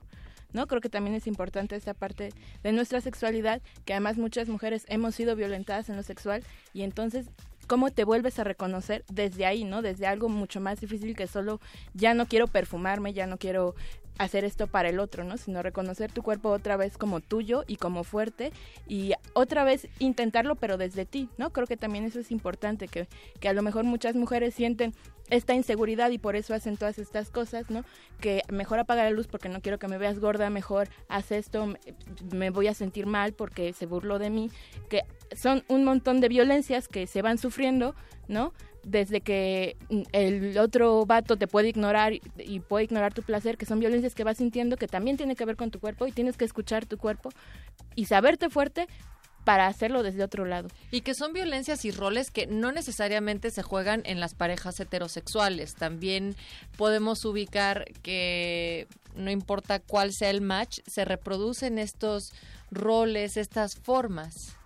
Claro, porque uno de los puntos eh, más importantes, eh, o el corolario de muchas autoras feministas, es justo la reivindicación del lesbianismo como disidencia, pero no este lesbianismo eh, que sigue, digamos, reivindicando esta figura dual, ¿no? Eh, patriarcal, ¿no? En el que una cumple el rol del hombre, el otro de la mujer, la relación de poder gira, ¿no? Sino más una disidencia porque como mujeres podemos reconocer reconocernos a nosotras mismas en el cuerpo de la otra y generar eh, alianzas o como dice Leonora Silvestri, afectaciones eh, libres y alegres, ¿no? Más allá de generar estas relaciones de poder. Y después, ¿cómo se transmite el pensamiento crítico a las otras personas? Por ejemplo, en los talleres, rápidamente. ¿Cómo se inicia el proceso de desaprendiz? Desaprincesamiento. Tenemos que desaprincesarte mucho para que... ah, no, bueno, pues es que esto, o sea, vaya, ho- hoy las invitamos a punto R para hablar como en el plano de, de la sexualidad, pero hay otra fase que ustedes han ido trabajando de desaprincesamiento con varias comunidades. Cuéntenos brevemente de este proceso, por favor. Bueno, de entrada eh, hemos trabajado más con niñas y adolescentes y el primer paso es identificar estos rasgos comunes de las princesas que existen en todas nosotras. Nos dimos cuenta que, por ejemplo, en el caso de las niñas ya no están en este rollo de las princesas de Disney, de los vestidos largos, eh, eh, etcétera, sino que es como una princesa un poco distinta, un poco más rebelde, pero al final sigue siendo princesa. Y a partir de identificar estos rasgos comunes, como es también la competencia entre mujeres, que es muy eh, de las princesas que no tienen amigas, están sobre todo por el tema de la belleza, comenzar a generar ciertas estrategias, hombres. claro, por la competencia, por el reconocimiento masculino, generar estrategias para poder empezar a echar eso para atrás, que es súper complicado porque lo tenemos súper arraigado y además en nuestras familias todo el tiempo nos están, eh, digamos, presionando con esa competencia, ¿no? Venga, pues, ¿dónde las pueden encontrar en Facebook para encontrar también otros eventos y próximos talleres? Estamos como... eh, Colectiva, Colectiva Sícorax, Sícorax. antiprincesas. Sícorax con S, con C de casa y con X. Y además encuentran la liga en nuestra página de Facebook, también en Resistencia Modulada, también están en Twitter como arroba R Modulada, ahí pueden encontrar la liga para el Facebook de la colectiva Sícorax. Muchísimas gracias Andrea, Peca, Cecilia, Gracias. Itzel por estar acá esta noche, por venir a platicar. Antiprincesas, por supuesto. y nosotros nos vamos a despedir con una buena rola. Del otro lado del cristal queremos agradecer a Andrés Ramírez, quien estuvo en la operación, a Betoques, en la producción ejecutiva Mónica Sorrosa del Punto R. Gracias, Luis Flores del Mal. Muchas gracias, Natalia Luna, y nos escuchamos la siguiente semana. Sí, nos despedimos con La Dame Blanche, el tema Esa Noche. Y La Dame Blanche es el proyecto de Yaite Ramos, una cantante cubana. El punto R.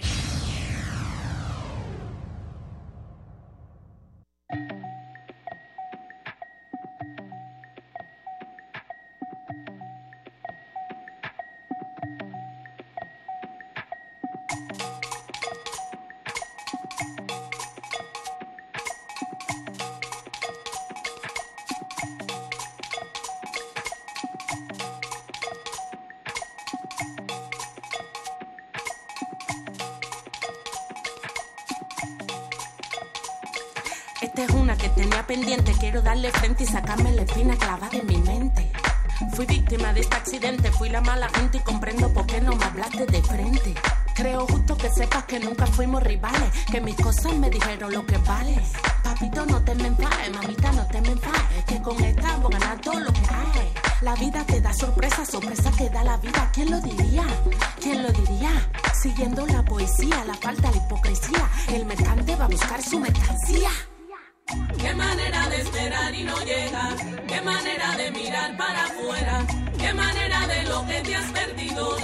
Te noche por no estar conmigo.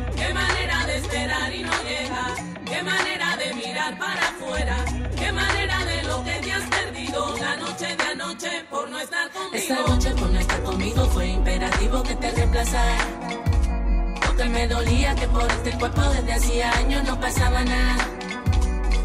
Esa noche por no estar conmigo fue imperativo que te reemplazara. Porque me dolía que por ese cuerpo desde hacía años no pasaba nada. Primeramente creo que tenía miedo, me desnudó la mirada de ese pobre bandolero.